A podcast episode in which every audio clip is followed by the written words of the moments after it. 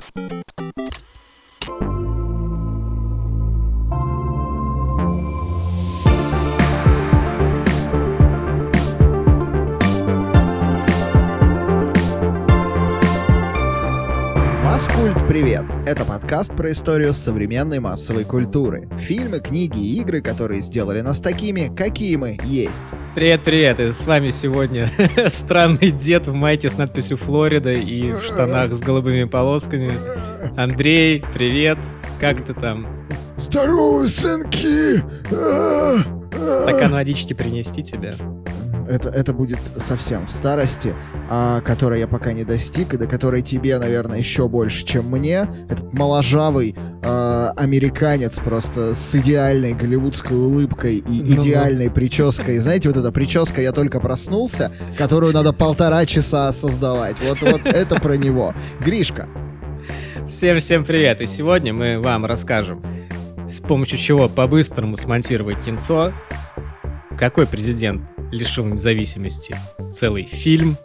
И во сколько лет вообще можно стать большим боссом Диснея? Не знаю, во сколько. Твоя ставка, кстати. Ну, лет в 15? Только не говори, что я угадал, нам никогда не поверят. Нет, нет, нет. а, пока ты там разбирался с возрастом согласия в Дисней, я, знаешь, что узнал, между прочим? Очень важную информацию.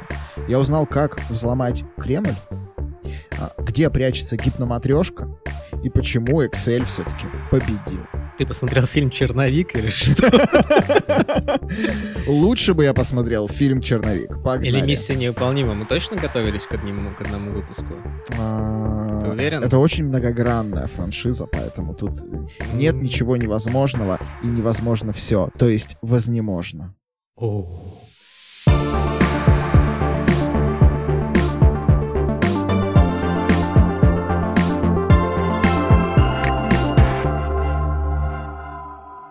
Ну давай.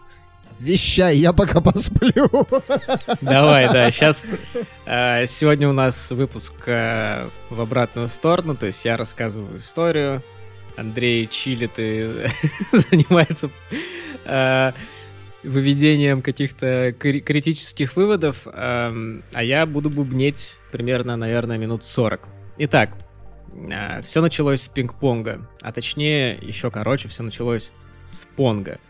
Именно вот в эту игру играл с родственниками своей жены человек по имени Стивен Лисбергер, где-то в конце 70-х годов прошлого века, может быть, в середине. А Понг это ж Понг... типа вот эта вот штука, да, где как вот на Тетрисах была, где две площадочки. Да, да, да, да. Просто у нас в детстве это было на Тетрисах, две площадочки, ты играешь в Понг, а в 70-х это была прям отдельная приставка. То есть представь, это целый Xbox дома стоит, в котором только одна игра, и это Pong.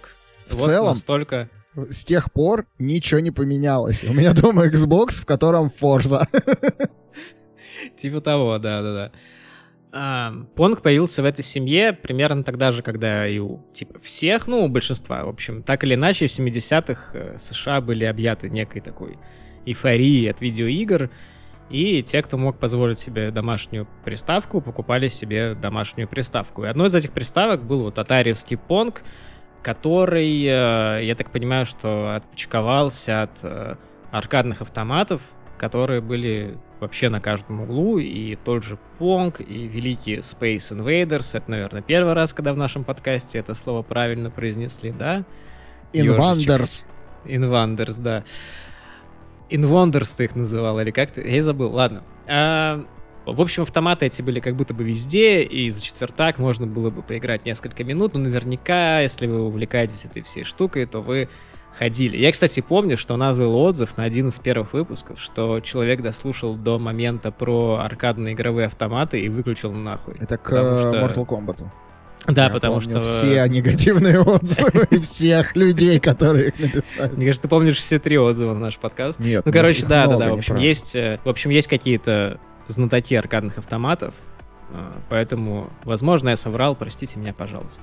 Глядя на экран, Стивен задумывался о том, что происходит по ту сторону экрана. Что если бы живые люди были по ту сторону экрана? Что если бы в компьютерной памяти были точно такие же, своеобразно дышащие и мыслящие существа, как и в реальной жизни? так у него появилась первая мыслишка про трон. Тут вообще надо, наверное, объяснить, что действительно компьютер тогда был, ну, некоторой магией. То есть это сейчас мы более-менее понимаем, что вот там что есть программы, ты можешь программу скачать, поставить, а тогда это было все-таки чуть больше какое-то колдунство, и достаточно молодой человек, он мог этого всего и не понимать. Я вот сейчас пытаюсь придумать аналогию из современности, чтобы, ну, как-то разукрасить, да, эту историю, и э, было чуть более понятно. Ну, это нейросетки. Нет, нейросеть у меня в одном клике. Компьютер тогда был уделом научных институтов очень, очень богатых да, компаний. Типа не любая правда. компания могла себе позволить компьютер, натурально. Либо, ну, я не знаю, у каких людей они были. Может, там у кого-то из НАСА. Ну, типа, это прям супер редкая ну, херня. И мне кажется, этом... с появлением чат GPT это как раз стало очень э, отчетливо видно, что очень много, как будто бы, я сейчас ничего не хочу сказать, но как будто бы очень много людей вообще вот в сфере вот, вот, соцсетей, которые я читаю, воспринимают чат GPT как какую-то магию, что компьютер реально что-то там думает, что он э, делает какие-то выводы, и очень мало людей понимают, как это все устроено. Я очень плохо понимаю, как это устроено, но я понимаю, типа, общий принцип работы, что, ну, сильно условно говоря, алгоритм подбирает э, наиболее вероятное слово в предложении следующее. Ну, это, слушай, это, это так же, как На и... супер высоком уровне. А он ничего не думает, он никакие выводы не делает, там нет никаких логических связей, он не начинает осознавать себя. На самом... Я такие статьи тоже видел, что чат GPT осознает себя. Mm. Это вот все. На самом деле, по сути, то, как работают нейросети, это такой очень-очень-очень-очень простой упрощенный, я бы сказал, процесс работы нашего мозга. Mm-mm. За одним исключением. Мы можем осознавать себя, а компьютера нет. Наш мозг, он тоже как бы подбирает Просто он делает это настолько быстро, и нам это настолько привычно, что мы как бы, ну, не задумываемся об этом никогда.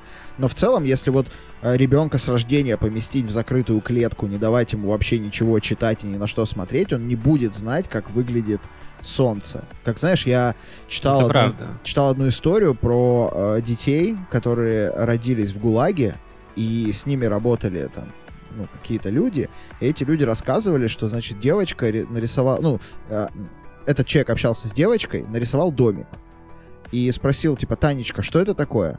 Танечка ответила, это барак. А потом, значит, э, нарисовали, ну, человечка. Типа, Танечка, это что такое? Это, типа, мы. А потом нарисовали кошку. И Танечка не знала, что это такое, потому что она никогда в жизни не видела кошку. Так не, ну понятно, и вот тут, ты чего-то ну, никогда в жизни не видел, то ты не увидишь. Тут ты не знаешь этого. Я помню, я ходил на курс по машинному обучению, даже еще не нейросеткам, а просто машинное обучение.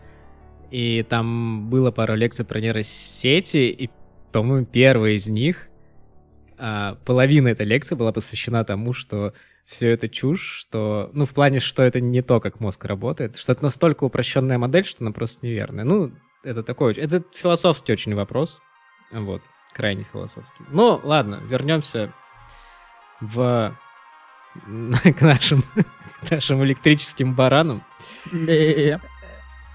Лисбергер, тот самый, который задумывался, что происходит по ту сторону экрана и не понимал, родился в 1951 году в городе Нью-Йорк. И после того, как он закончил школу, он отправился в Бостон, в Тафс Университи, где начал заниматься Э, анимацией, и вместе со своим товарищем Эриком Ладлом в 73 году они делают мультяшную короткометражку под названием Cosmic Cartoon, которая получит Student Academy Award. И вот в этот момент он понял, что, в общем-то, дело ему это нравится, и что у него это получается, потому что, ну, дали вазу, это приятно, и он открывает небольшую анимационную студию в Бостоне. Тут надо тоже сказать, что Бостон — это ну, вот если ты хочешь выбрать город, который максимально удален от Голливуда в США, то, ну, Бостон это один из таких, как бы, отличных вариантов, mm-hmm. потому что это совершенно другое побережье, еще и сильно выше, чем Лос-Анджелес. И казалось действительно, что это вообще последнее место на планете, в которой может выжить какой-то анимационный проект, там, тем более целая студия. Но... Люди, люди в Саранске сейчас такие, Блядь, да ты что? Вот же дает надежду на завтра. Там в некотором смысле именно важно, что это был э, проект, связанный с кино, с анимацией. Просто большинство школ, продюсеров, агентов, да, ну, вся движуха происходила в Голливуде. Это, конечно, все можно делать, и у того же Лисбергера это получилось, но просто это очень сложно. И непонятно зачем. Но мы увидим потом, что он тоже поймет. Эм, в общем, ему оказалось действительно по силам тянуть студию, и Стивен во многом из-за своих отличных стилов по коммуникации с различными боссами занимается производством рекламы. То есть он приходил просто к разным большим компаниям, пичил им свои какие-то идеи, показывал свои ролики, и удавалось получить заказы на рекламу. Особую известность приобретает один из его проектов. Это реклама жвачки Bubblicious Bubble Gum. Это что-то типа хубы-бубы. А, обожал хубу-бубу в детстве. Ой, она такая вкусная была, вот эта с яблоком Да. зеленая, мне прям Да, да, да, зеленая. Сука. У меня есть шутка, короче, а, которой, ну не шутка, а просто ситуация мемная, которой, я сейчас скажу сколько, 20 лет. Потому что, да, это было даже больше, может, 21 год назад это случилось. Мы с моим другом, мы были, наверное, в пятом или шестом классе, в Пскове еще подошли к ам, ларьку, Мгм. а тогда были ларьки, Мгм. И он подошел к окошку и сказал, а можно мне бубу зеленую? Это было... Он сказал это настолько странным голосом, настолько одновременно дебильно, дебильным и бандитским, и, и настолько это было странно слышать, видимо, десятилетнего пиздюка, что я не знаю, как он, я до сих пор это помню. И когда мы встречались в Петербурге лет, наверное, тоже 10 назад, мы это вспоминали. Вот у меня до Вот сих пор такой. слюна идет. Вот, ну что за... Я не Да. понимаю, как это работает. Я сейчас вспомнил зеленую хубу-бубу, и у меня прям натурально слюна выделяется. Буба зеленая. А, в общем, этот ролик э, можно загуглить в Ютубе а, по запросу Bubblicious Bubblegum Advertisement 1970, и вам выдаст довольно-таки такой психоделический ролик. Там чувак жует жвачку, надувает пузыри и улетает в космос, а там еще куча таких же летает. И они все рекламируют жвачку. Реально прикольный, прикольная реклама. И еще одна знаменательная для нашей истории реклама той студии показывала такого м, неонового воина-гладиатора. А, этого воина-гладиатора создал человек по имени Джон Нортон. Это был гладиатор в темном костюме э, с неоновыми полосками, а в руках у него было два неоновых диска. Ни на что тебе это не намекает? Наверное, намекает. В общем, это Диджей. был, наверное, нулевой прототип того, что мы позже увидим в фильмах. Но пока что Стивен занимается рекламой. Она ему не очень интересна, но эм, помогает держать студию на плаву, оплачивать счета. Ну, вот это вот все классическое, потому что он только что выпустился, ему надо что-то делать, надо как-то устраивать свою жизнь. Он сейчас, насколько я понимаю, не очень как бы тепло вспоминает тот период, он не испытывает никакой привязанности к своей рекламе, а все его тогдашнее время свободное занимали мечты о полноценном анимационном фильме, потому что парень был амбициозный, у парня вон, была какая-то награда за студенческий проект, короче, хотелось ему что-то свое, что-то большое, что-то собственное. Параллельно с этим э, в США происходит революция в области развлечений. Причем она происходит, как это обычно бывает, в гаражах и подвалах. А, компьютеры, которые раньше, вот то, что ты говорил, они были исключительно такой индустриальной штукой, они выглядели как огромный ангар с э, какими-то лампами, они были только в НАСА, они были в каких-то больших э, государственных там конторах, типа в налоговой, они были в больших там военных заводах. Я, я так подозреваю, что в американской налоговой до сих пор те самые стоят, судя по тому, как она работает. Судя по моим рассказам, да? Да. Ну, возможно, возможно. В общем, это была такая, ну, вот знаешь, такая магическая штука для прям для, для серьезных ребят. Вот я, кстати, иногда наблю- смотрю в интернете фотографии, а, которые сняты с электронного микроскопа. Не в смысле, что он электронный, а в смысле, что он может снимать на атомном уровне. Мгм. Мне всегда так хочется такую штуку у себя дома иметь, а потом я гуглю, а, сколько это место занимает и сколько это стоит. И, наверное, это примерно как тогда были компьютеры, потому что он там, ну, ценник это 50 тысяч долларов, занимает он полкомнаты, если хороший. А если очень хороший, то он занимает примерно два здания. Ну, короче, это, да, как ядерный реактор себе прикупить. В общем, достаточно... Смотри, тебе сейчас двери выбьют с такими разговорами. Короче, а, компьютеры, которые вот были такой а, магической э, штукой, они постепенно выходят на широкий рынок. Э, там, спасибо Джобсу, спасибо Гейтсу, Вознику, короче, всем причастным.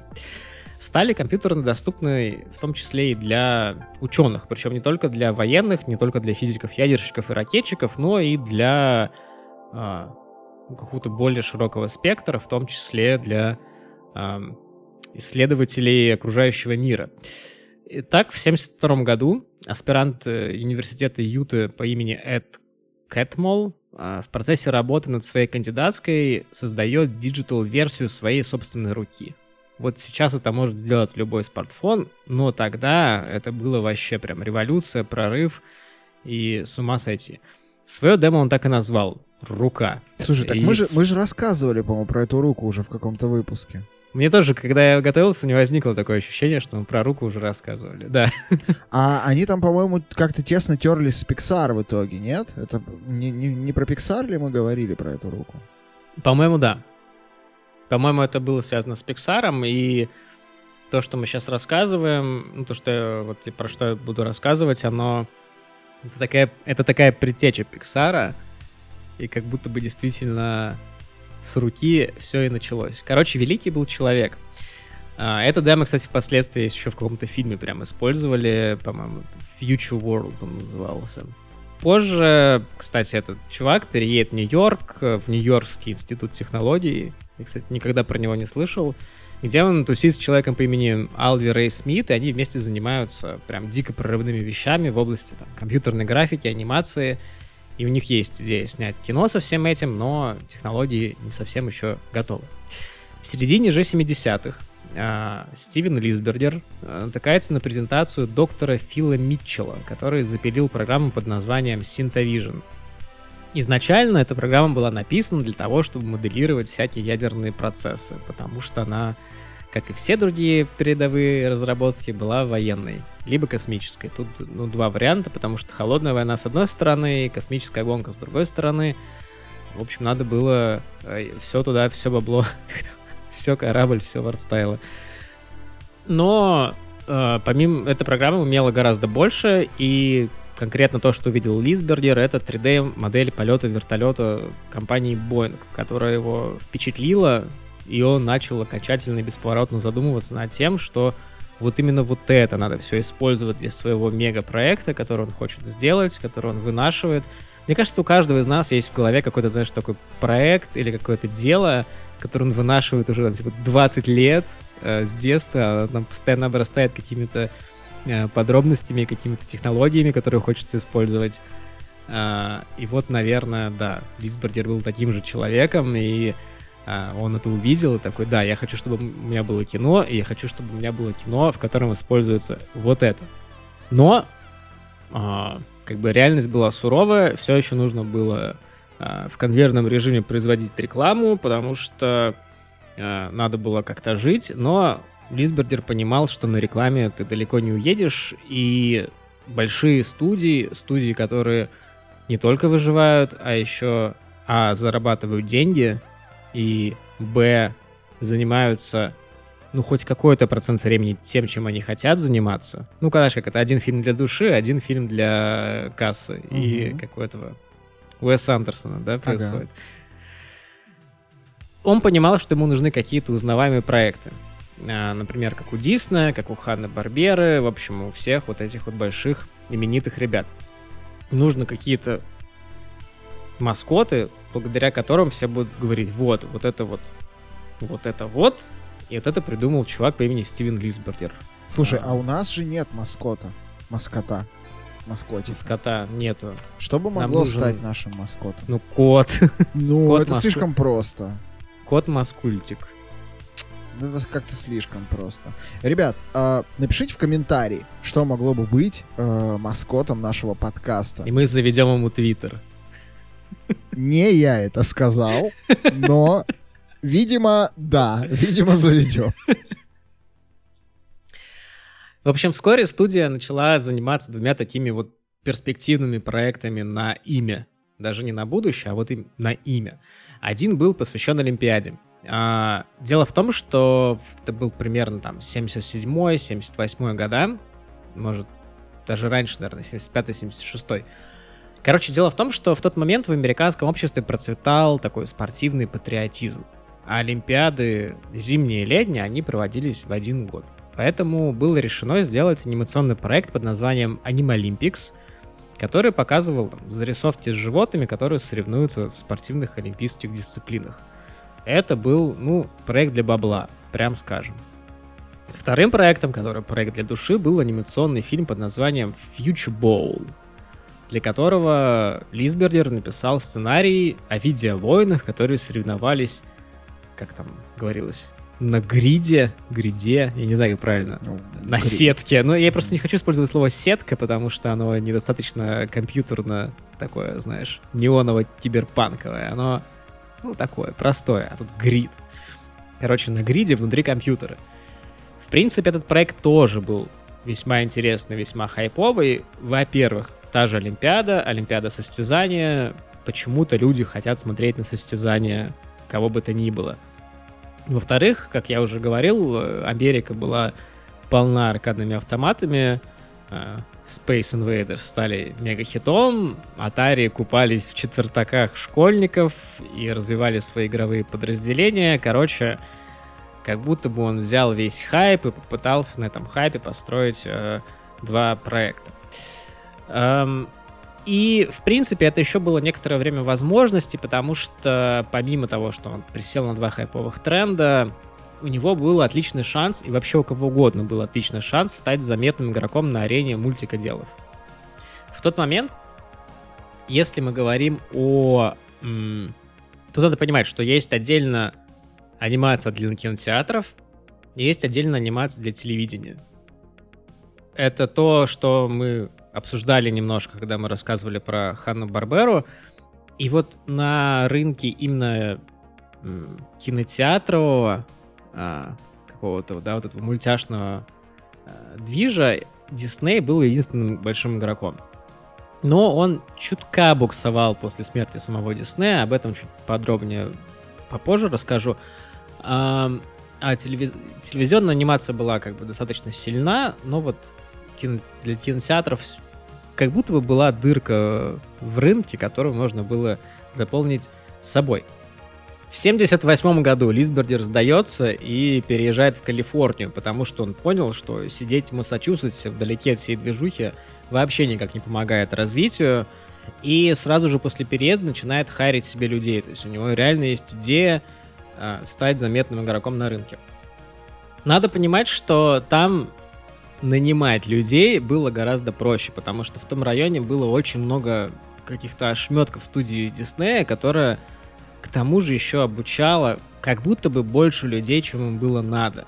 И ребята, которые такие, ну, наверное, в Дисней меня не возьмут, как бы больше делать нечего, с радостью соглашались идти к Лисбергеру. Тем более, что студия умудрялась э, выдавать очень качественную картинку за очень маленькие деньги и использовала передовые техники и технологии. Я так понимаю, у них была какая-то, так сказать, известность в узких кругах, а, вот именно потому, что они старались какие-то вот техники использовать, которые только-только придумали. Наконец-то удалось э, получить бабло, откуда не ждали. Все еще приходилось заниматься рекламой, но удалось также втюхать Anime Olympics, вот мультик про тех самых э, зверей, которые занимаются спортом, удалось стюхать телеканалу NBC. NBC э, должен был показывать Олимпиаду 80, летнюю и зимнюю, и они были очень рады видеть у себя вот э, в сетке мультик про зверей, который мог там привлечь детей, их родителей, доходы от рекламы, все такое. В общем, они немножко бабла дали вперед за этот мультик, и у студии появились э, деньги на то, чтобы вернуться к любимому проекту для души. Э, все еще гипотетическому вот этому самому фильму Future Ball. Лисбердер не очень понимал, как работают компьютеры, как я уже говорил, но он восхищался тем, что мы можем создавать внутри там целые миры и помещать туда персонажей. Как и сейчас, мы восхищаемся тем, как нейросетки разрисовывают нам картинки и отвечают на какие-то странные вопросы, выдумывают сценарии для подкастов, но мы не очень понимаем, как они работают.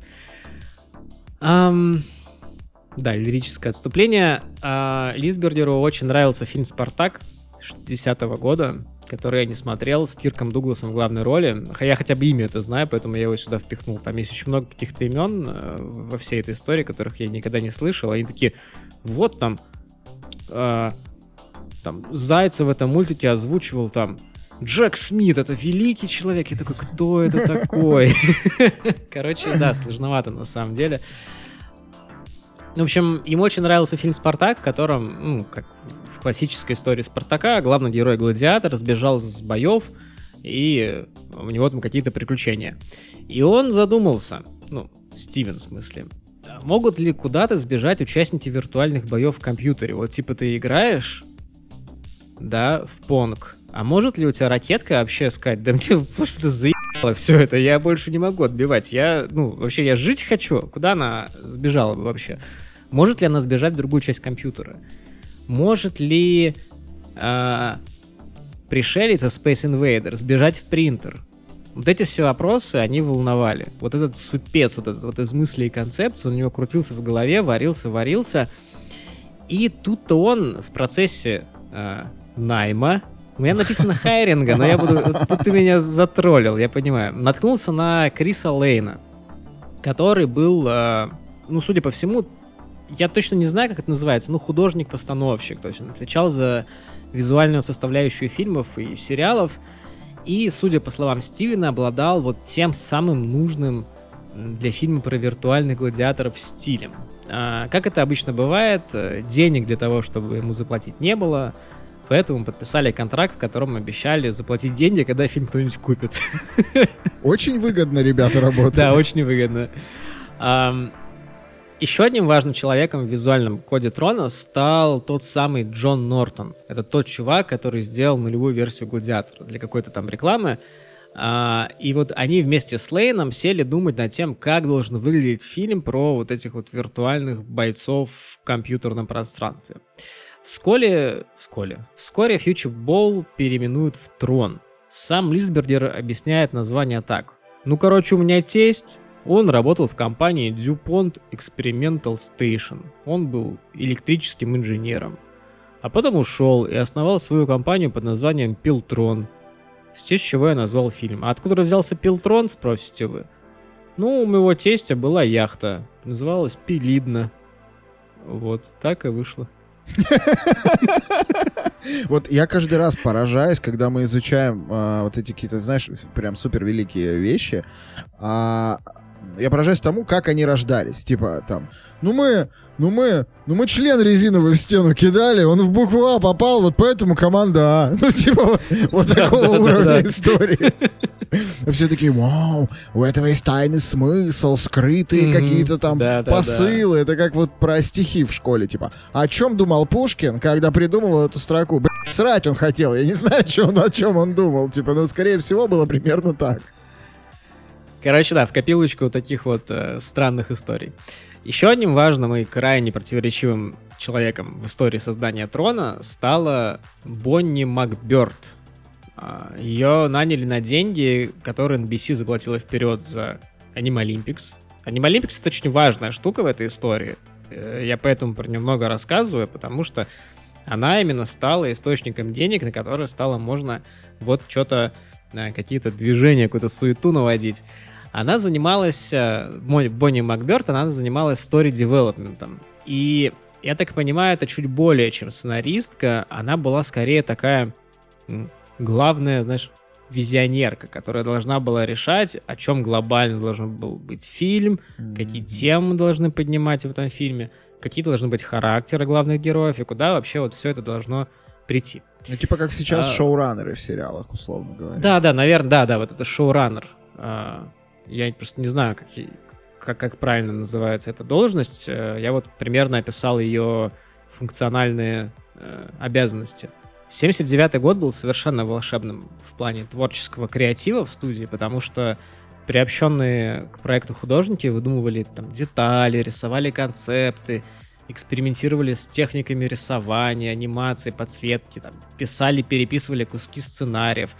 То есть надо понимать, что вот сценарий к трону, судя по той книжке, которую я прочитал, он типа у них лежал, ну такая стопка листов на столе лежит, ты мог просто подойти, взять, что-нибудь там переписать.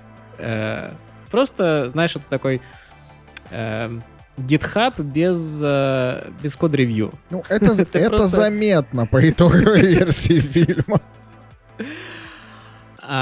В общем, они все это делали, делали. В какой-то момент э, вот э, Лейн, тот самый чувак, который отвечал как бы за стиль, он и другие художники родили концепт под названием Electronic World или такой электронный мир.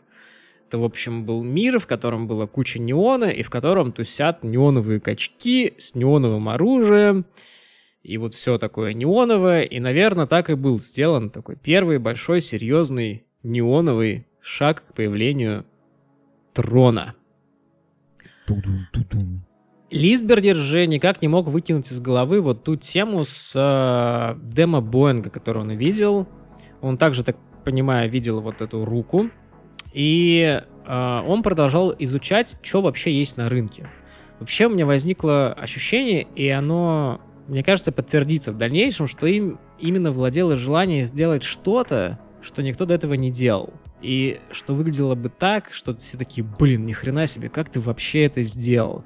При этом его не очень сильно волновало качество сценария, характера главных героев. То есть это фильм как бы был скорее демкой, но при этом эта демка была его финальной мечтой.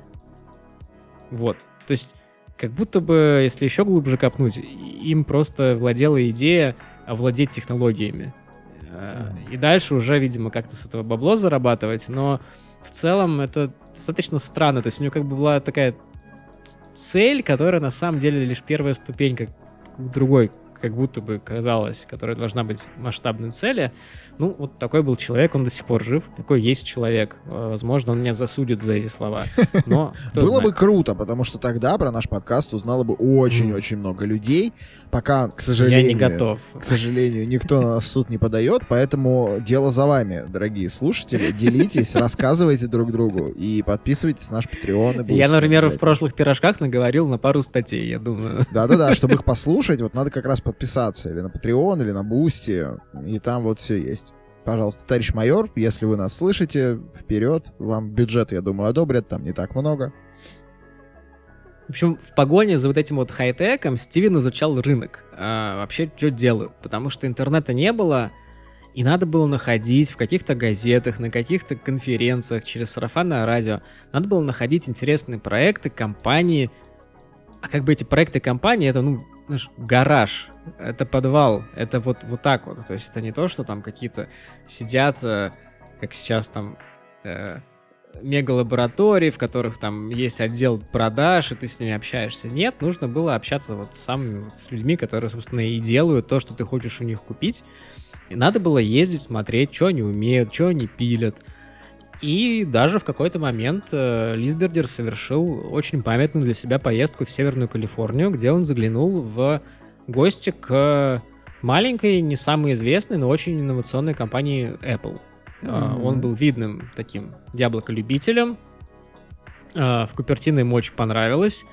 А, Он зашел туда, там, он сказал, были какие-то, ну, куча каких-то чуваков, везде валялись какие-то микросхемы, Э, ну, просто был какой-то вообще разброд шатания, и один из э, работников ему сказал, знаешь что, через 10 лет комп бу- будет типа в домах у каждого человека. Лисбердер такой подумал, ну ты дебил, что ж за чушь?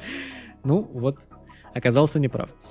А в другой своей поездке Лисбердер с командой, вот с э, Макберт, э, которая отвечает за сценарий, с Лейном, который отвечает за стиль, приезжает в парк инноваций корпорации Xerox.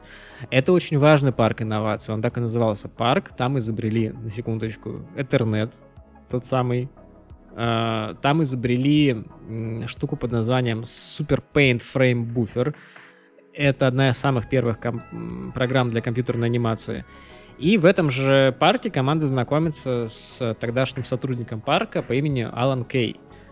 А Алан Кей — это деятель, который известен не только в Ксероксе, и тогда, и сейчас, но и во всей индустрии. Возможно, если вы учились на программиста и ходили на пары по объектно-ориентированному программированию, то, наверное, вам там рассказывали про язык программирования Smalltalk.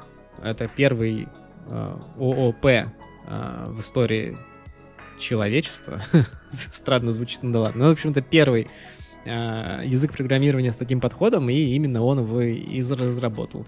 Вообще, Еще... надо понимать, что компания Xerox... Э, Боди. Это типа не совсем то, что вы думаете себе, когда слышите Xerox.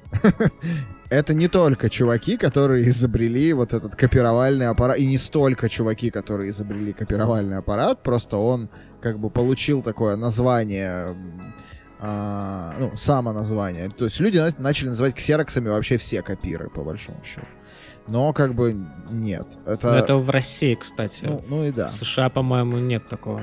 Короче, это компания, которая еще до Apple и до, до всего-всего, и Apple во многом выросла из Xerox, Э, это была компания, которая занималась, собственно, вот всем инновационным, что происходило на рынке в принципе. Так что это такой, я не знаю, Гугла, Apple, э, да, Facebook своего времени, типа, поэтому... Вот HP таким же свойством обладал. HP — это не только про принтеры. Ну, слушай, я ну, просто работал в HP Labs, мне как бы не обидно всегда. Короче, просто помните, что когда вы читаете или слушаете где-то там про историю 80-х, видите там Xerox, это вот как, типа, Google того времени, то есть это не просто там копиры.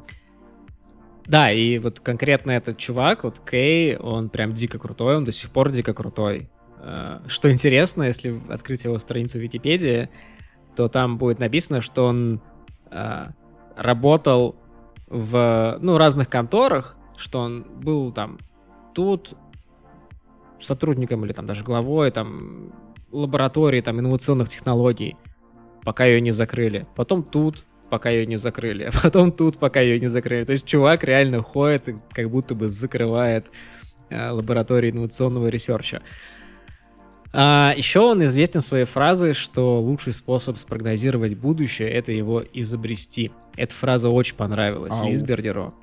Ауф. И вообще его видение. Парк Серекса в целом станет источником вдохновения и, что более важно, новостей о переднем крае разработок а, а, вот, в, области компьютерной анимации, симуляции, там, дизайна, вот этого всего — это был, вот как я говорил, интернета-то еще не было. Xerox его только-только изобрел. И сложно было как-то находить информацию, они вот э, оттуда черпали тренды. Э, сам Кей, команда, вот Лисбергер, э, Макберт и Лейн, они там 4 часа разговаривают о программировании, об искусстве, о детях, о будущем человечества и влюбляются в друг друга вообще бесповоротно, и в некотором смысле буквально, потому что Макберт, она потом станет женой Кэя. Так что тут такое. Э, Кей постоянно летает в Лос-Анджелес, э, в студию Лисбергера, и там просто сидит, и в книжке написано булшитинг. Просто сидит, короче, разгоняет. Чисто подкаст ведет.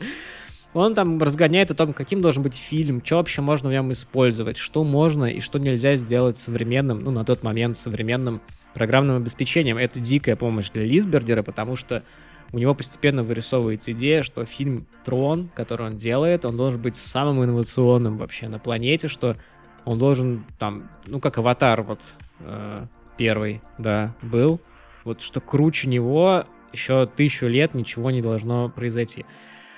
И Кейму в этом очень сильно помогает, просто хотя бы понять вообще, что возможно, что нет.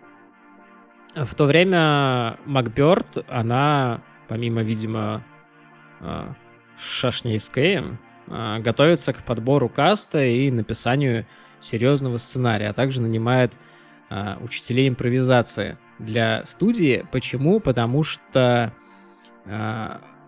в студии нужно, а, ну, они хотели сделать что-то такое хай-тековое с кучей вот раскрашивания кадров в том числе. И они очень часто на себе просто тестировали какие-то приемы, техники, которые они там находили, изобретали, и они сами, в общем-то, были как будто бы актерами, и поэтому она наняла учителя импровизации, актерского мастерства, чтобы поработать с художниками студии Лисбергера. Но тут что-то пошло не так в первый раз. Прилетел приветик от тогдашнего президента США Джимми Картера. Он, кстати, до сих пор жив. Он немножечко так разосрался с Советским Союзом и решил бойкотировать Олимпиаду 80 в Советском Союзе, собственно.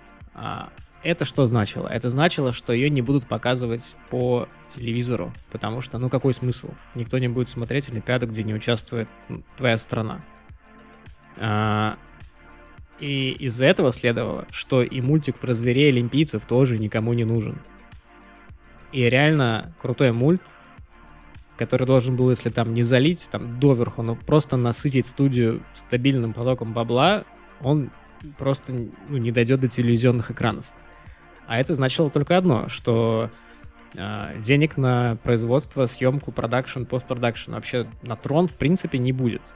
Э, поэтому оставалось два выхода. Либо отказаться от проекта, который был там проектом всей жизни, над которым они плотнейше занимались последние там несколько лет, и просто продолжать заниматься рекламой и, как бы сказать, ладно, не вышло, не фартануло.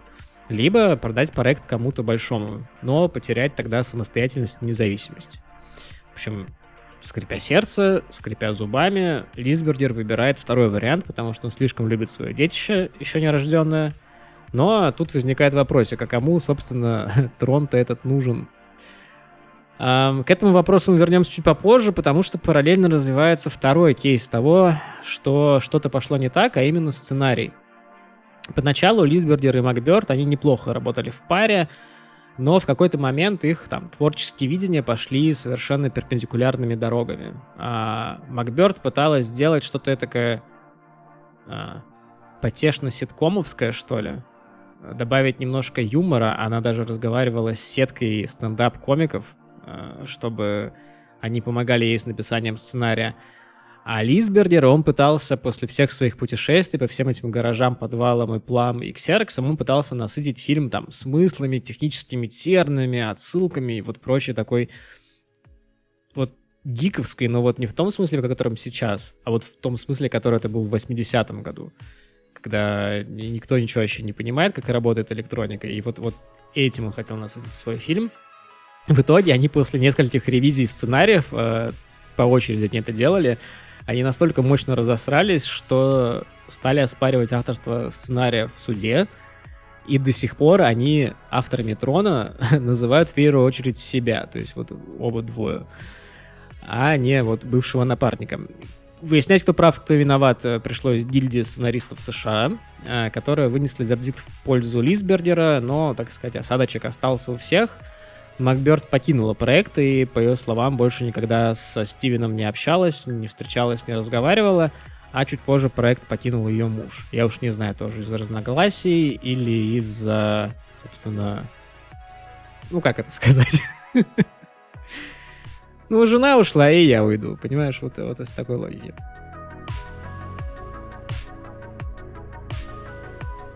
Давай расскажем про сценарий фильма. Ух. А...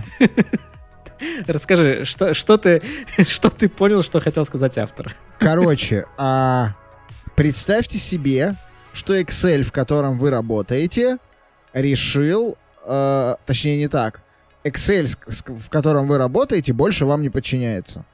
Потому что, а, я даже не знаю, операционная система, наверное, вашего компьютера — она решила, что этот Excel больше не будет строить таблицы, а будет теперь, значит, э, драться насмерть с PowerPoint, э, светящимися дисками.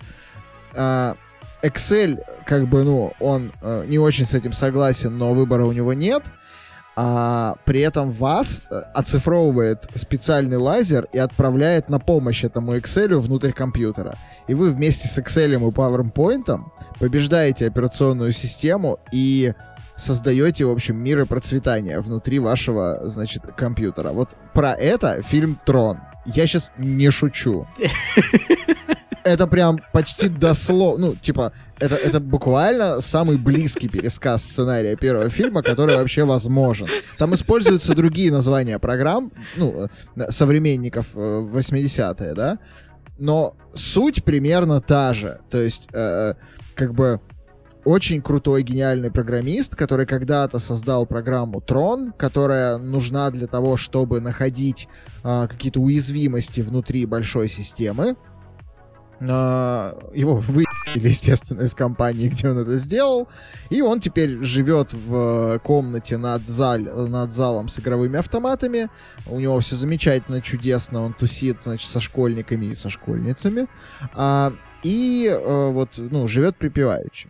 При этом э, он там чемпион по всем играм, естественно, аркадным, и ему вообще кайфово. А, при этом люди, которые остались работать в этой компании, э, парочка человек, она, значит, э, понимает в какой-то момент, что происходит нечто странное внутри их вот этой компьютерной системы, я не знаю, как это правильно назвать, потому что, э, скажем так, вот эта мастер-программа, это как бы, типа, главная программа, которая управляет там всем, она, типа, отбирает у них доступ, и они не могут а зайти. Ты, кстати, не смотрел последнюю миссию невыполнима? Вот свежую, нет, пока, которая нет, пока, на днях вышла. Пока Там нет. просто, ну, прямая Про отсылка. Это же? Про это же, да? А, короче, вот эта мастер-программа, она, значит, э, вместе с директором этой компании отбирает доступ у этих программистов. Там, там вообще очень потешно изображены компьютеры, как программисты с ними общаются, типа, как да. они пишут команды такие, типа, ну, это натурально такой DOS-экран, такая консоль, и чувак такой, я там Михаил Пупкин, я хочу зайти в систему. Типа, он это печатает. Ему система отвечает, типа, ваш пароль. Он такой, мой пароль там. М. Пупкин, 1, 2, 3, 4, 5, кверти. Он такой, вам отказано в доступе. Он такой, как это мне отказано в доступе? Я же там седьмого уровня. Ну, понимаешь, это визионерство, это human to computer interaction. Это то, что сейчас чат GPT пытается закрыть. Ну, по, су- по сути, да. То есть но... вот смотри, чат GPT тренд этого года или прошлого, этого. Миссия невыполнима, седьмая, восьмая, уже запутался. Крайняя. Да? Все про это же, все про это же. А фильм-то у нас 82 -го года. Ну, Все вот, придумали в троне. Вот, короче, они, значит, понимают, что что-то идет не так, едут к этому своему, значит, дружбану, который живет в зале с игровыми автоматами, говорят, братан, у нас есть пропуск, чтобы пройти там через какую-то мусорку к, э, ну, в эту компанию. Поехали, типа, вместе разберем. Там э, это, ну, не ищите там мотивации, типа какого-то связанного нормального сюжета. Там вообще непонятно, на кой хуй это надо. Но вот зачем-то они его, короче, зовут, проникают в компанию, и в итоге супер лазер его оцифрует, и он попадает внутрь системы. И, значит, весь фильм пытается оттуда выбраться с другими программами-повстанцами, которые живут в таком тоталитарном компьютерном обществе, которое не дает им нормально жить, и они, у них там происходят диалоги, типа, а ты кто? А я там программа там такая-то, а что ты делала? А я считала там бухгалтерскую отчетность для своего, типа, пользователя. И там фишка в том, что пользователи у них это типа богов, и угу. главная программа, она их все время пытается осудить за то, что они типа э, сектанты. Ну, то есть вы, типа, веруете в пользователей, поэтому вы должны быть уничтожены. То есть там вот, такая, вот такой вот нарратив. Помнишь, да, я уже про это говорил, что он задумывался о том, может ли там ракетка из Понга сбежать в, угу. эм, в принтер, условно говоря. Но эм, сейчас я попробую это как-то сформулировать нормально концепция того, что, в общем-то, нельзя, например, взять монстр из одной игры и просто переместить его в другой, это же сложная концепция, на мой все-таки взгляд. То есть, если ты не понимаешь, как устроен компьютер, как, не, как там устроено э, программирование, как, как вообще все это работает. Опять-таки, это же, ну, магическая коробка, которая вот появилась для всех вот совсем-совсем недавно. Это же непростой концепт. То есть очень часто от новых технологий люди требуют, э, ну, откровенно, откровенно невозможного. И предполагают, что не могут сделать конкретно невозможно. Это как, допустим, та же история, которая, не помню, в пирожках рассказывала или где, что э, художник-постановщик э, одной м, дюны, одной дюны, просто дюны, не очень понимает, как снимать одного из персонажей в, будущем, в будущей дюне как его вообще сделать. Э, ну вот, как, как его слепить даже на CGI. При этом э, мы такие, у нас теперь все, у нас теперь нет такого. Мы считаем, что все что угодно можно сляпать на компьютере с CGI. Так что вот, вот ну, у меня если такое говорить, ощущение. Если говорить про невозможные вещи, то здесь меня тоже, значит, кино состарилось в плане там диалогов и э, сценария так себе. Меня там очень один вопрос заинтересовал. Там вот эта вот программа, ну, типа, мастер-программа вот эта, угу. она в какой-то момент берет под контроль самого директора, ну, типа, начинает там полностью всем управлять, и заявляет, что она собирается, собирается угу. взломать Кремль в 82 да. году. Я когда это смотрел, я такой, для того, чтобы взломать Кремль в 82 году... Вам нужен таран. Да, вам, вам нужна, типа, монтировка, а не хакеры. Что вы там взламывать собираетесь, типа, в 82 году? Счеты, блядь? Ну, кстати, тоже, знаешь, э, есть же... Э, я вот недавно об этом с кем-то разговаривал, что в целом какой-нибудь очень умный искусственный интеллект, ну, не искусственный интеллект, а просто там алгоритм, в общем, если он, если ему поставить в качестве там оптимизационной функции там какое-нибудь проникновение в какой-нибудь секретный объект, э, ну, информационное проникновение, то он же может как бы шантажировать людей. То есть это самая простая штука, которую он может сделать. Если у него есть доступ вообще ко всем, всем, всем, там, перепискам, фотографиям, там, логам, чему угодно, то, в принципе, даже имея одного человека, которого ты поймал на крючок шантажа, ты можешь что угодно делать. Ну, вообще, да, вообще, это тоже довольно интересная история. Мне кажется, мы еще получим пачку таких сценариев и фильмов, когда забастовка, я надеюсь, закончится наконец-то. А, про то, как нейросети, типа, управляют людьми. Вот эта концепция в троне про то, что вот эта мастер-программа, она себя осознает и мало того, что устроила там тоталитаризм и антиутопию внутри одного отдельно взятого Xbox, так она еще, типа, э, управляет, ну, людьми вовне. То есть это директор, он прям в диалоге с этой программой, он ей подчиняется. Я смотрел, я подумал, у меня родилась идея, что, короче, э, где-то в Кремле или там в, в бункере где-нибудь на Валдае один престарелый дядя Вова э, разговаривает так с огромной гипноматрешкой, которая приказывает ему делать всю ту хуйню, которую он творит, и он просто, ну, ничего не может с этим сделать, как вот этот, собственно, директор в э, Троне. А, поэтому мы имеем то, что имеем. В общем, идея фильма про то, что человек попадает внутрь компьютерного мира, и про то, что там, типа, ну, это не просто какой-то там боевик, это прям интересная история про, про тоталитаризм внутри компьютерных систем, неожиданно. А, и если держать в голове, что это 82 год, и вообще-то люди в принципе не очень понимают, как все это работает и что это возможно, это охренительно крутой концепт.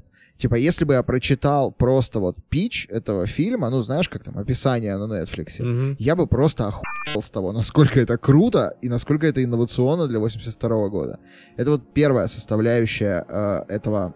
Я не хочу называть трон фильмом, потому что я уже говорил в нашем разогреве сегодня, и повторю кратко сейчас, а, мне кажется, это скорее заявление, это скорее, а, ну, демо... Демка. Не, ну, да. демка это тоже называть неправильно. Это Не ск... демка, большая это, демка. Это такая, это очень, это художественный перформанс в первую очередь. То есть это все а, современные на тот момент технологии, плюс а, довольно, а, как бы, ну, визионерская идея, плюс а, охренительно крутой, стильный, я не знаю, как это назвать, модерновый от людей, которые в то время уже были глыбами просто дизайна. Вот этот вот дизайн и арт. И это все вместе э, создает некий такой вот перформанс а, который сложно назвать фильмом, ну, потому что сейчас он смотрится, правда, если вот не понимать всего кон- контекста, он смотрится пи***ц странно. А ты смотришь Но на он это... смотрится как а, вот эти странные мультики на Ютубе, которые сделали какие-то странные люди или вообще сгенерили. Ну, типа, То есть, да, да, То есть ты, как бы, я вот его смотрел, я такой, блядь, это типа, это как будто бы вот Звездные войны, но без текстур. Типа, это как будто бы вот весь CGI без текстур, а, и при этом какие-то очень странные актеры, странно отображенные, и там, на самом деле, я не знаю, будешь ли ты рассказывать, но есть, типа, охренительная технология, как они создавали вот это изображение человека на пленке. А, и, ну, это, это правда, это, это кино не про сценарий, это кино не про Да, экшен. да, да. Это вот, это просто надо, вы вряд ли это будете пересматривать, если вы не дизайнер, не разработчик, если вам это как бы, ну, не, не программное для вас произведение. Но это, это такой Ну, это поворот. такой слепок истории. Да, это да. state of the art текущий. Да, и при Да. этом все, что произошло после этого, типа, вот если вы сейчас загуглите э, киберпанк, вы типа там киберпанк картинка, ну если отсечь оттуда все, что по игре выдаст, вот все, что вы увидите, там вот эти вот поля фиолетовые, какие-то раз, расчерченные горы, какие-то солнца, там какие-то лучи, вот эта синтвейв музыка, это все родилось из трона, из дизайна, который там делали, из музла, который для него писали, из идей, концепций. Типа до трона ничего из этого не существовало принципе. И это существует сейчас только благодаря тому, что трон вообще вышел в свет. Типа, во- вообще все, ну то есть вообще все, чуваки, весь Синтвейв, это Мне все знаешь, оттуда. Че Что? нравится? Ну, во-первых, я чуть-чуть с этим поспорил, потому что Трон вышел в один год с «Бегущим по лезвию». Ну, И- да. ну, это так. как это- бы... а, Да, я понимаю, о чем что- ты, я просто да. хочу добавить все-таки, ну, дадим немножечко респекта и кто там его снял? Харрисону Форду, короче. Мне знаешь, что нравится? Что ты, когда этот фильм посмотрел первый раз, вот на прошлой неделе, ты написал в чате, ну что, блядь, я жду, как ты будешь мне рассказывать, что этот фильм великий. В итоге я последние пять минут сижу и слушаю, как ты мне рассказываешь, почему этот фильм великий. Потому что я совершил главную ошибку, которую может совершить человек, который впервые знакомится с франшизой Трон. Я Ты посмотрел воспринял её фильм. всерьез, да. Да, я, ну, не, ну, в смысле, я подошел к ней с меркой, с которой я привык подходить к кино. Скорее, даже к коммерческому кино. Ну да, знаем это мерки. Шварценеггер есть норм. Да. Шварценеггера да. нет говно. Сиськи из торта Вот. выпрыгнули, все. Да, замечательно. Хорошая мерка. Короче, а тут надо вот контекст понимать. Я типа сначала посмотрел, такой, блин, пи***ц. Не, ну я понимаю, что это типа, это не трешак. Я посмотрю, я понимаю, что за этим что-то стоит, но я не могу выкупить что. А потом я типа изучил историю того, как это создавалось, того, что это вообще для современного не только кинематографа, но и там музыки, дизайна, стиля, визуала, технологий. А, и я такой, а так вот, что это такое было. В каком-то смысле ты прав. Типа, сравнивая Трон с Аватаром. Аватар — это такое а, средоточие технологий, которые вот на тот момент существовали, и максимальная их реализация в коммерческом пространстве. В каком-то смысле Трон про это, но Трон, мне кажется, сильно глубже, потому что за Аватаром не стоит ничего, кроме истории Покахонтаса и охуенной графики, и как бы правильного ее использования. А за Троном стоит, ну, буквально все. Типа, он прям создал это. Типа, CGI в фильмах, потому что был Трон. Да. Ну, то да, есть, в принципе, был, да. CGI, в принципе, в кино, потому что Трон существует. При этом вы сейчас слышали, как он рождался. Это не то, чтобы там закономерная история, которая вот должна была случиться. Это, блин, такое с, типа, с, с течением обстоятельств, что просто жесть. Да, ну это такое, да, программное заявление, в общем, что Аватар, что, что Трон, Мне кажется, еще Спиди Гонщик от братьев Вачовски был таким. Ну вот не зашло, блин. Не зашло. Я из тех, кто считает, что этот фильм мог поменять все. Вот, кстати, если вам, если вам «Матрица» когда-то взорвала голову, и вы такие послушали «Матрицу», и такие, о все, теперь я люблю sci-fi, теперь я, короче, люблю вот это все, это просто лучший фильм в моей жизни. Вконтакте пишите у себя мое любимое кино, там, «Матрица». Посмотрите «Трон» и изучите историю этого. Это, типа, «Матрица до матрицы». Это то, что реально взорвало голову просто не массовому зрителю, а людям, которые в этой индустрии работают, в этих индустриях работают. И вот эти люди взяли вот тот заряд, который им дал Трон, и взяли те возможности, которые они увидели, э, ну, что как бы можно выпустить такое кино, и сделали для вас все вот эти вот э, blowminder ы, которые потом у вас ВКонтакте были написаны, типа... Блин, я был уверен, что я, этот выпуск будет срачем на тему, что я тебе буду говорить, что это великое, а ты будешь мне рассказывать, что ты на айфоне можешь сгенерить за 5 секунд. Как я тебя переиграл, Ну, да, уничтожил прямо. Состарился он, правда, хуй. да, это очень тут. Он на самом деле состарился, он состарился в процессе постпродакшена, потому что, ну, это я чуть попозже расскажу, ну, этого конкретно куска нет, но они даже сами создатели там говорили, что э, очень быстро развивали технологии, и они там, условно говоря, наняли на постпродакшн там несколько компаний, и вот они вот начало постпродакшн это типа топовые компании в индустрии, а уже в середине постпродакшн это ну такие середнячки, то есть как бы они уже не топовые. Ну, ну неважно. Да у них весь Короче... фильм, у них весь фильм рендерился на компе, у которого был один мегабайт оперативы. Да. Ну, там, там это у разных по-разному. Ну да, у Абеля, по-моему, так было. Ну, ладно, давай э, не будем забегать вперед. Э, про, про вопрос, который мы повесили в воздухе кому вообще продать эту концепцию.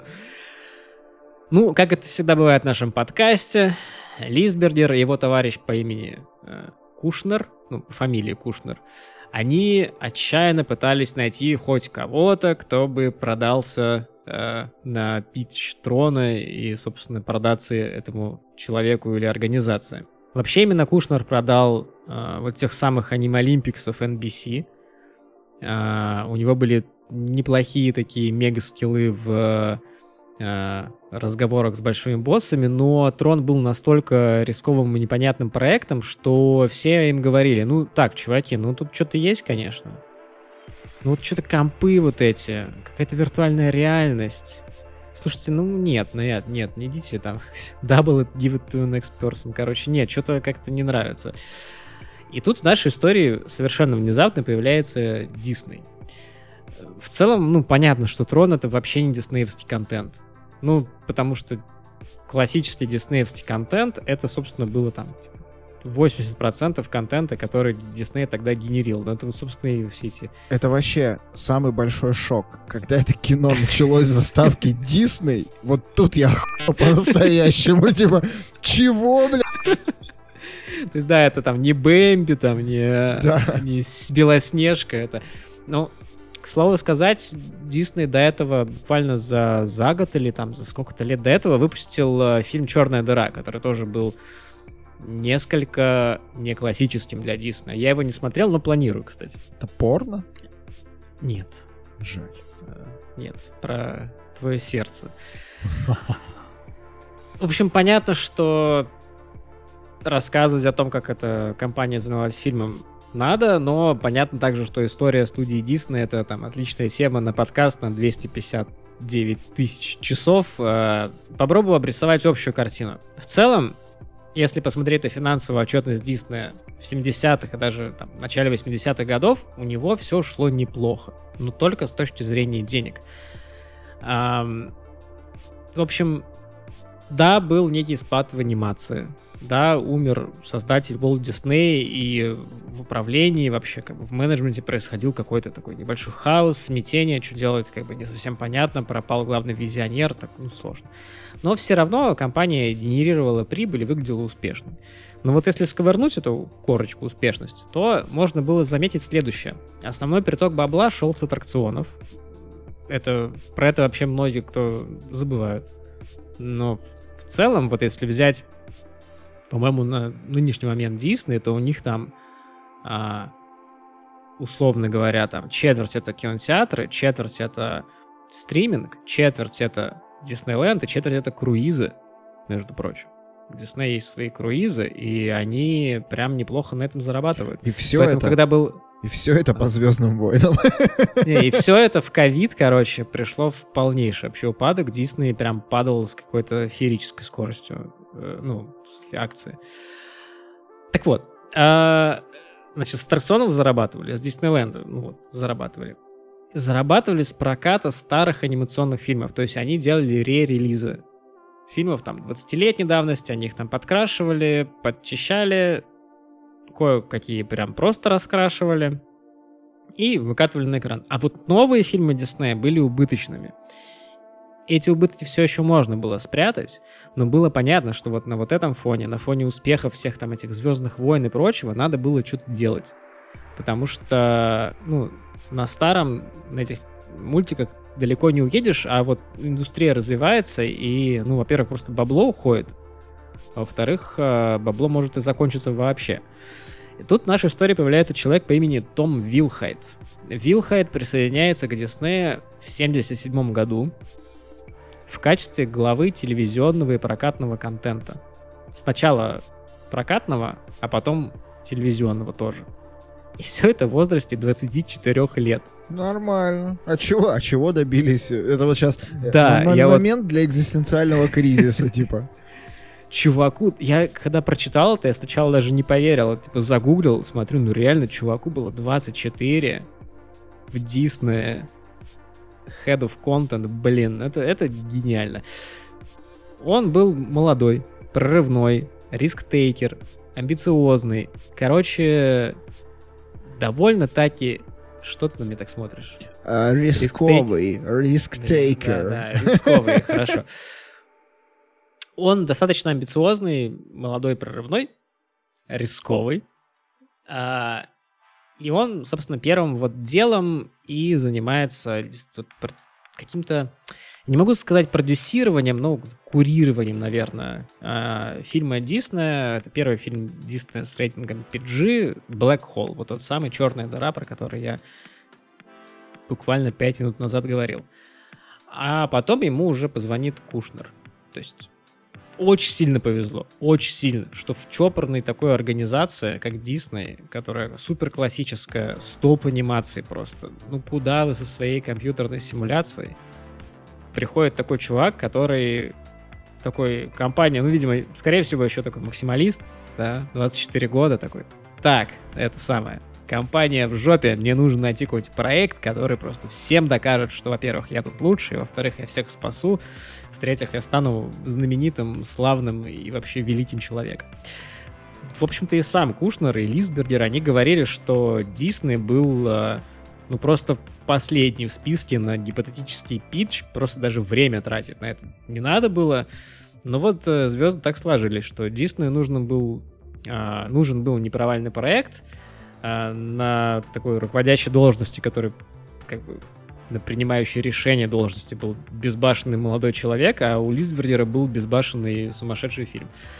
Ну, собственно, где-то вот в этот момент и произошел вот этот вот самый кидок, когда э, Кушнер и Лисбергер, они продали сценарий Диснею, не, не сообщив об этом вот той самой Макберт, которая половину сценария написала, очень сильно переживала за фильм, они никак ее в договоре не упомянули.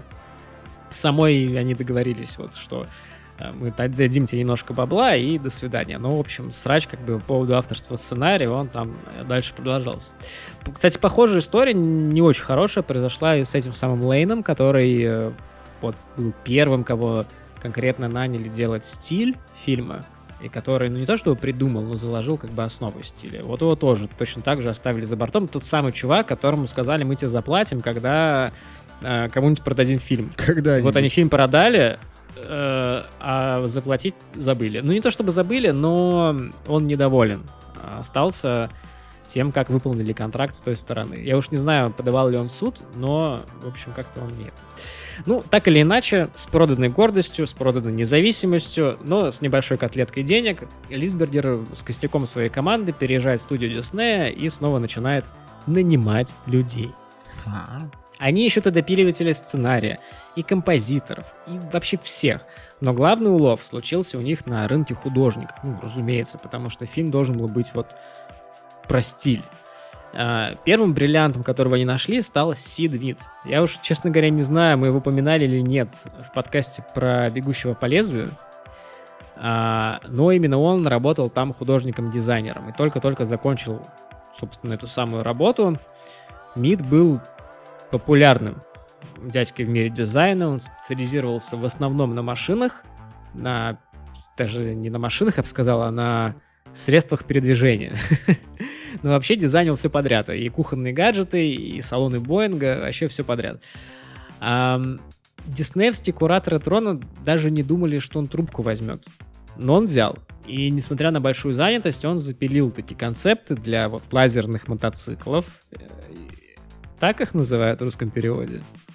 а, Слушай, я смотрел с сабами, Английском? И я не помню, чтобы там о них говорили в третьем лице. Ну, типа... Они Вообще, называются Light Light, что-то там. Cycles. Вот да, мне кажется, я есть такое Motorcycles, определение а это. Light Cycles.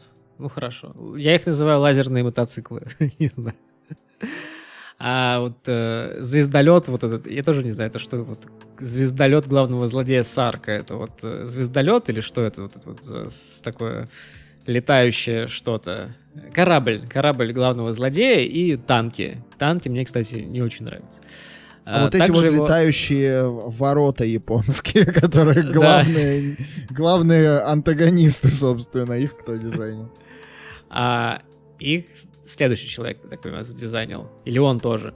А, короче, также авторство МИДа принадлежит лого фильма, а вот вторым бриллиантом стал французский художник комиксов Жан Жиро по прозвищу Мёвиус. Он рисовал вообще всю жизнь, все подряд, тоже от комикс-стрипов до серьезных графических новелл и вот каких-то концепт-артов. Именно концепт-артами Жиро занялся в команде Трона.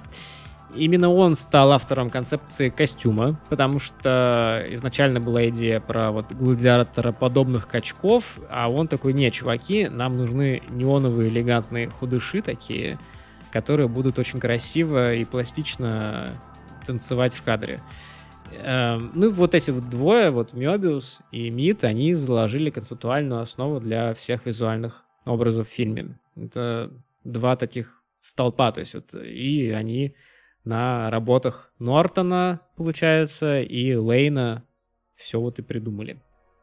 Возможно, ты на меня разозлишься, но я думаю, что мне не особо есть что рассказать про подбор каста, а, кроме, наверное, двух историй. Первое, то, что Дисней никогда особо не хотел нанимать себе именитых актеров, а в ответ на это, я, кстати, не знал это раньше, агенты вообще всех актеров не хотели, как бы отвергали предложение со словом Дисней в заголовке письма. То есть у них был какой-то такой стендов очень редко. А, Дисней нанимал себе прям, вот когда он знал, мы хотим сделать какой-то мега-блокбастер, они нанимали себе популярных актеров. Прям напрямую с ними договаривались. Но вот именно вот раскинуть, так сказать, агентурную сеть э, у них не получалось, потому что почему-то вот был у них какой-то биф со всеми. Это мы позже увидим, потому что Диснею также э, Warner и Paramount э, ставили палки в колеса, э, не пуская в кинотеатры. Короче, я не знаю, что там конкретно было. Это мы, наверное, когда-нибудь узнаем. Ну, в смысле, разберем. Но был какой-то биф у Диснея и у всех остальных. Ам, в общем, в целом в каст набрали актеров, типа не самых именитых, но с опытом. Мне, честно говоря, больше сказать нечего, потому что я даже не знаю, где они до этого еще снимались, чтобы как-то визуально сопоставить э, что-то. Единственный, наверное, человек, на имени которого все-таки стоит остановиться. Ну, то есть, понятно, что Джефф Бриджес, да, мы все его знаем теперь, но тогда он был как бы Я вообще- сейчас его не знаю, кто это. Это Кевин Флинн, между прочим, он же Это я понимаю, нет, а еще он кто? Ну, слушай, сложно Я сказать. актеров просто узнаю так, то есть мне вот говорят, вот, э, вот актер, он вот там-то, там-то снимался. Я такой, а, тогда понимаю. Ну, вот я ни про это- одного из актеров Трона не могу так это же такой сказать. актер понимаешь? вот второго эшелона Ну да. из, да, из да. того времени, то есть как бы имя на слуху, но в целом ты вряд ли вспомнишь, как он выглядит. А, При этом там был еще довольно уникальный чувак, а, в некотором смысле икона sci-fi фильмов, а, уже, по-моему, тогда, ну, по крайней мере, после, так точно, а, которого звали Брюс Бокслейнер.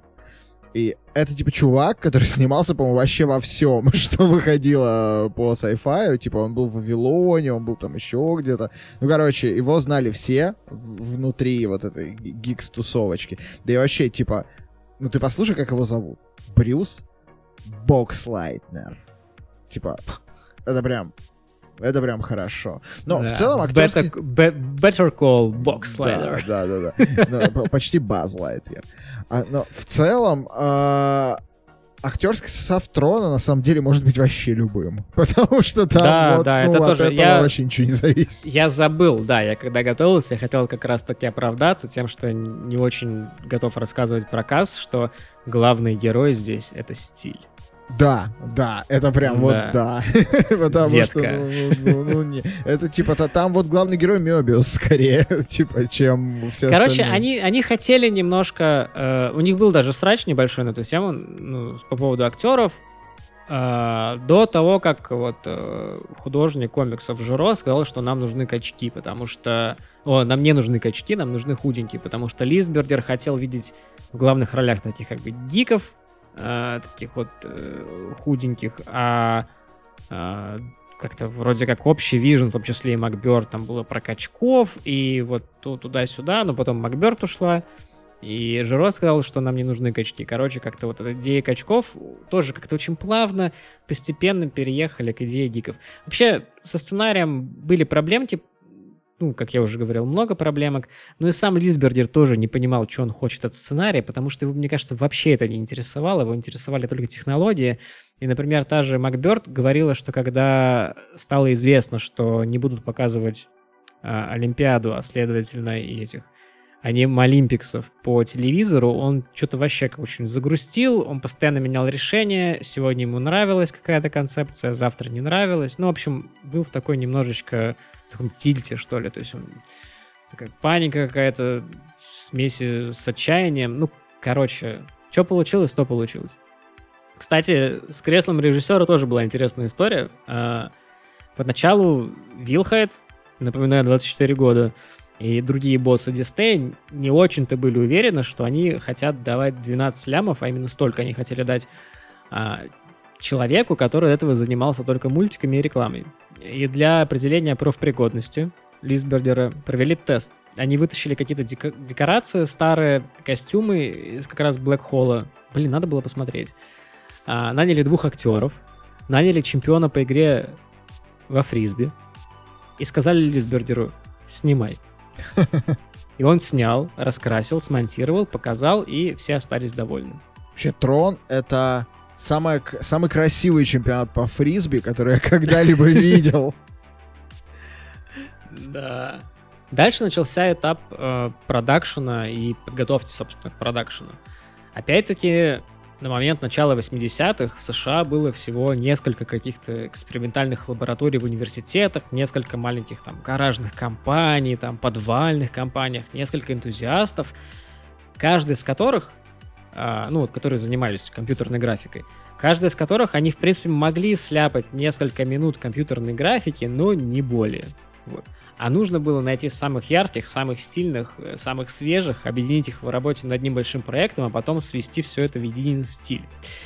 И, ну, они продолжили все это искать, нанимать, и одним из еще вот таких прям алмазов стал Ричард Вин Тейлор II. Второй, это важно. А, обладатель степени магистра в области фотографии и печати, Тейлор занимался такими экспериментальными дизайнами на стыке фотографии и светового искусства. В начале своей карьеры он работал, э, ездил в тур вместе с группой Grateful Dead, которая имеет печальную репутацию достаточно. А после устроился работать в маленькую компанию Abel, которая тоже занималась производством рекламы. Именно в этой конторе Тейлор придумал э, такую штуку под названием Candy Apple Neon Look. Эм, как это перевести, как это по-русски, это, ну, что-то типа карамельное яблочко, неоновое карамельное яблочко Vision, образ. Блин. Ну, это стиль такой.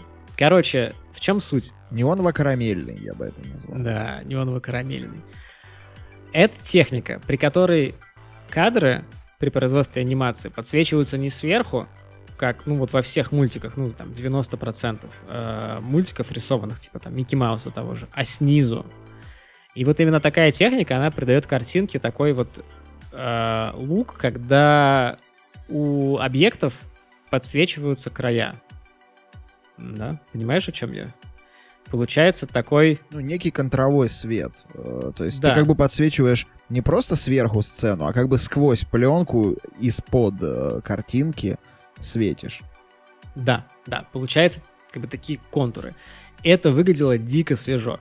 Причем настолько свежо, а, что его рекламный ролик для 7up считается до сих пор одной из самых психоделичных реклам в истории. В каком-то смысле это, кстати, э, можно сравнить, наверное, с OLED-телевизорами. Ну, то есть у вас есть OLED, а есть обычные, да? Ага. И OLED — это там, где светлые участки светятся, а темные участки просто не светятся, и все. Поэтому там такой глубокий черный. А обычный, типа обычная матрица, это когда у вас светится все, но типа вот светлые участки там светятся Мгм. ярче. Вот тут примерно то же самое. То есть класс- классическая анимация это когда у вас все светится, и там что-то ярче, что-то менее ярко. А он придумал вот такую штуку. Подсвечивать только, грубо говоря, прозрачные области, чтобы сделать их светлыми. Да, да. А, да, так о чем? А, вот. Реклама 7up, авторство Тейлора, Ричарда Тейлора. Она гуглится на Ютубе. Слушай, я ее посмотрел. Захотелось Блин. севенапа? Нет, но он там такого стиля навалил. Ты даже не представляешь. Ты прям посмотри, я могу тебе скинуть э, после записи. Это прям жутко эстетично. Ты такой смотришь, такой, да. Там в голове сразу столько образов возникает. Ну вот именно пить не хочется савана. Хочется просто... Хочется жить в таком стиле или хотя бы попасть э, в место, где все такое. Короче, надо. Обязательно посмотрите. Хорошо. В общем, как и я, вот Лисбердер и Нортон, они впечатлились. Эм, И решили, что вот такой вот лук — это то, что надо нашему будущему проекту. Кстати, к тому моменту Тейлор поработал над Стартреком в составе компании Абель, но их уволили. После чего Абель уволился сам и перешел работать в очень знаковую компанию под названием Information International Incorporated. Иначе Triple I. Triple I занимались дико крутыми вещами. Я уверен, мы про них могли рассказывать. Я, я уверен, мы про них могли рассказывать. Мне кажется, человек, который послушает все наши выпуски и все запомнит, потому что даже мы не помним, о чем мы там рассказывали, у него сложится в голове просто прям вот, как в этом меме, знаешь, где вот мозг, С, э, там, над мозг, у него прям вся картинка 80-х и 90-х. Мне кажется, просто. это будет скорее человек, как в меме, который, где безумный детектив стоит около А, стенки, где вот эти вот бумажки, э, ниточки красные, и он стоит такой взъерошенный весь. Я вам сейчас все расскажу. Да-да-да, они все связаны. Э, В общем, Triple I. Triple I это была одна из тех компаний, которая была маленькая, очень амбициозна. Они занимались невероятно крутанскими вещами, прям дико передовыми. И самое впечатляющее из этих вещей это был перенос одной из актрис, ее звали Сьюзан Дэй, наверное, это важно, в компьютерное пространство. Для этого они на ней физически на коже нарисовали сетку, которую потом тречили пересечение э, этой сетки, точки, и создавали 3D-образ актрисы. После этой по- После чего вот они использовали этот 3D-образ в фильме «Лукерс» назывался. Я его не смотрел, не знаю, о чем это. Но вроде как, насколько я понял, там этот образ, он использовался только... э, то есть вот у тебя кадр фильма, на нем на кадре компьютер, и вот в этом компьютере вот этот образ. То есть там не было такого, что прям вся сцена с этой актрисой. То есть там было как бы картинка в картинке. Возможно, это не так. Извините, если вы в курсе, а я вас сейчас обманул. А, И на основе вот этой всей работы они сделали демо под названием Adam Powers, которое стало первым, вроде как, motion капчером в истории. Это демо тоже есть на ютубе, можно посмотреть. А, очень прикольно выглядит. Там чувак в э, костюме фокусника, в шляпе, жонглирует какими-то предметами. Э, камера вокруг него вращается, все это очень красиво, и вот все это motion capture как бы, да, сейчас эта штука повсеместная, но тогда это было прям, ну, революция, прорыв, что-то невиданное, и не факт, что вообще это взлетело бы. Потому что, ну, опять-таки, все это обсчитывать э, столько, ну, как это, как, как там было, 160 мегабайт хватит всем, или сколько там было? Ну вот да. Тейлор э, чувствовал, что AAA может больше что AAA может заниматься прям фильмами, не только там рекламой какой-то, не только там какими-то маленькими демками. И он с очень большим удовольствием согласился на предложение от э, Лисбердера и Диснея присоединиться к группе создателей Трона. Что интересно, Лисбердер приходил посмотреть, чем занимается Triple I, извините, я говорил A, Triple I, а, блин, Triple A это Ладно. А, задолго до начала плотной работы над Троном. А, вот в тот момент, когда он там объезжал разные компании в Калифорнии, смотрел, кто чем занимается, кто что умеет, он заказывал у них, а, он приезжал и заказывал у них демо вот этой вот мастер-компьютер программ. Там нужно было просто вращать геометрическую фигуру. Вот если ты помнишь, такой красный конус вращающийся. Mm-hmm. Вот а, или не конус, там, или цилиндр. Цилиндр вращающийся не имеет смысла, конус. Он а, заказывал у них это демо, они ему его сделали, и все. На этом их сотрудничество закончилось, а потом через там несколько лет он пришел и говорит, все, ну, типа, есть бабло, есть сюжет, все есть, давайте делать. Помимо Тейлора, ребята наняли там прорву других крутых людей. Харрисон Эллен Шоу, который работал над визуальными эффектами в Империя наносит ответный удар. Э, наняли синематографиста э, Брюса Логана, который до этого работал над космической Одиссеей Кубрика. Вообще из космической Одиссеи Кубрика они там много чего подцепили. И сам Лисбертер говорил, что собственно, вот э, мастер компьютер программ и Hell в Одиссее, это вот, так сказать, это референс у него такой. Именно, кстати, Брюс Логан выбрал снимать трон на черном фоне, а, а не на ну, каком-либо или... другом, скажем да. так. Потому не, что, не да. на синем и зеленом, как они, как все снимали, mm-hmm. и не на э, белом, как снимали демку. Вот тут демку, которую, когда Лисбердера тестировали, он снимал на белом фоне. А также касту, не касту, также к команде присоединилась Розанна Нортон, это популярная в тот момент э, костюмерка. Она в итоге разосралась с Лисбердером, или Лисбердер с ней, скорее так, э, потому что они хотели чуть-чуть разных вещей, она хотела более элегантное, он что-то хотел более электронное, ну, в общем, как обычно, он такой, ну и гуляй, нанял другого. Продакшн начался 20 апреля 1981 года э, в лаборатории Лоуренс Ливермор. Э, я уж не знаю, ну, Ливермор это вроде как город, а Лауренс, наверное, название университета или какой-то штуки. Ну, так или иначе, это был засекреченный государственный объект в США с мега мощным и мега крутым лазером под кодовым названием Шева.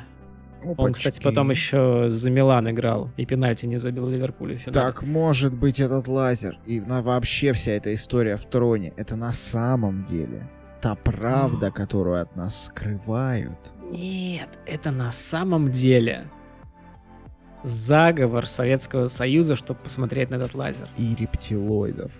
Ага. Команда вообще очень долго пыталась... Они что-то туда очень... Ну, они очень хотели именно попасть в настоящую лабораторию, чтобы не придумывать декорации, а прям вот, ну вот прям real лаборатория. Они долго пытались оформить туда разрешение, им его то разрешали, то отклоняли. Всей съемочной группе пришлось проходить бэкграунд-чек.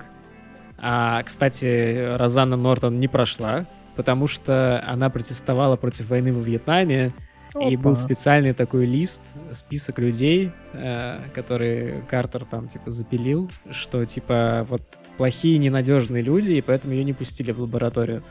Вот. А, и, собственно, вот эта вот огромная дверь, из начала фильма, которая, ну ни хрена себе она большая. Ага. Это дверь, э, она настоящая. Это не картонная, не уж тем более компьютерная, там не из папье-маше, это прям вот а, настоящая железная дверь, только она не в лабораторию ведет, а она вела в какой-то типа реактора или, ну, в общем, в какую-то штуку, куда не очень хорошо заходить, и как- что хорошо бы от себя отгородить несколькими метрами металла. Вот что-то такое. А После лабы вот эта группа отправилась обратно уже в студию Диснея снимать основной кусок фильма, который происходит в виртуальной реальности.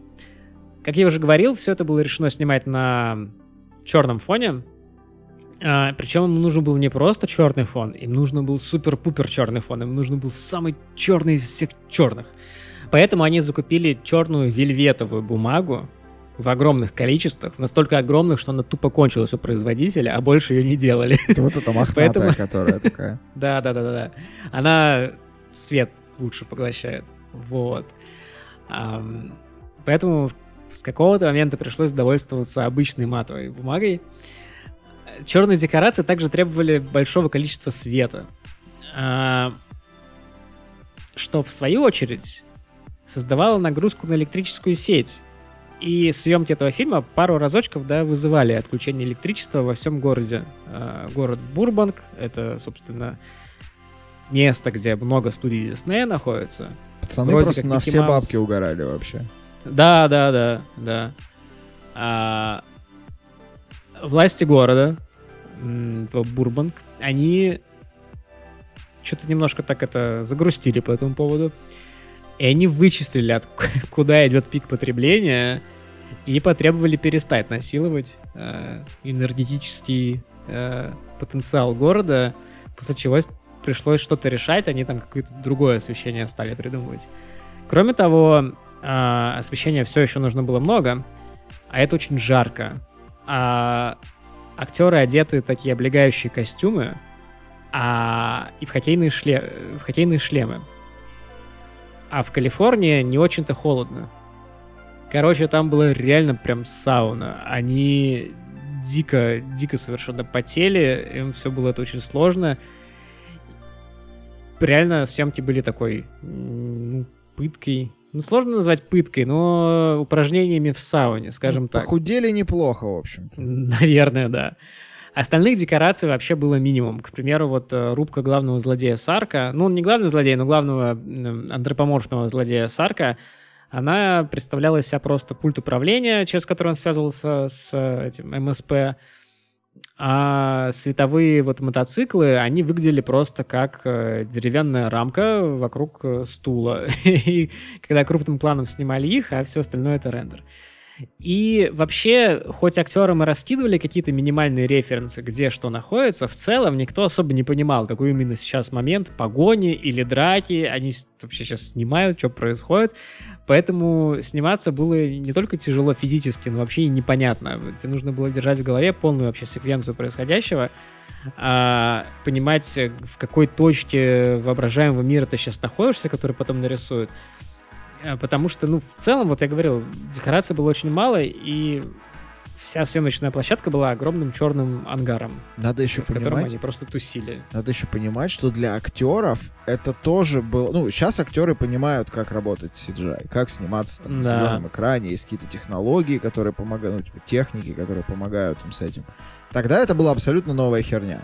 Актеры потом говорили, что они вспоминали а, скорее свою игру в театре, потому что у тебя абсолютно как бы ничего нет, ты все достраиваешь Мгм. в голове, и вот как раз из-за того, что они не очень понимали, что именно сейчас происходит и что им отыгрывать, а фильм и актерская игра в нем смотрится настолько чужеро... Нет. У нее такой, знаешь, налет какой-то чужеродности. Они то переигрывают, то не доигрывают, то играют Да, куда-то да. не в ту сторону. И ты на это смотришь, и все это вместе вот с э, визуалом, с э, вот этой историей странной, оно все создает у тебя впечатление такого, типа, совсем другого мира. Ну, какого-то прям вот, типа, э, изнанки какой-то. То есть, ну... Да, И, и кстати, это да, работает. изнанка. Это работает. То есть э, ты когда смотришь на сцены, которые сняты условно в этом компьютерном мире, ты понимаешь, что он вот вроде очень похож на наш, но с другой стороны, это такая абсолютно чужеродно холодная какая-то, э, немножко как будто бы по другим законам физики и логики работающая вселенная. Это очень странный эффект. Он такой, знаешь, он как, как будто бы отсылается к каким-то вот очень таким, очень футуристичным, авангардным картинам, когда ты смотришь и не можешь понять, это прямая, она прямая или она не прямая, mm-hmm. потому что она куда-то вот в ленту того самого Мебиуса в итоге закручивается. А, и, ну, мне кажется, это, это все работает как бы вместе. И это либо случайная, случайная гениальность, либо вот продуманный такой план. Да, это, мне кажется, случайная гениальность. Вряд ли. Они... Они реально не понимали, что они делают, они вообще плохо понимали концепцию. В целом, для этого, кстати, Лисбергер установил э, на съемочной площадке аркадные автоматы, в которые актеры резались э, в перерывах между дублями и чуть лучше там по- начинали понимать, о чем вообще этот фильм, что они вообще хотят сделать и какая у них концепция. Также постепенно с наращиванием количества отснятого материала, а они отсматривали его каждый день, э, опрувили, не опрувили там какие-то конкретные кадры и дубли, э, Тейлор э, и Эллен Шоу, как главные специалисты по визуальным эффектам, начали работать над приведением всего в желаемый вид что тоже было не очень понятно. Как я раньше говорил, проблема заключалась в том, что не было никаких вообще постпродакшн студий, компьютерной графики, там аутсорс, не аутсорс. У Disney даже в планах не было соответствующего отдела. Была вот просто куча разрозненных маленьких групп энтузиастов, и каждая могла слепить несколько минут графики, но никак не целый фильм. На целый фильм не хватало ни человеческих, ни компьютерных мощностей. И того остановили свой выбор даже на четырех конторах. Triple I занимались звездолетом Сарка, солнечным парусом и мастер компьютер программ.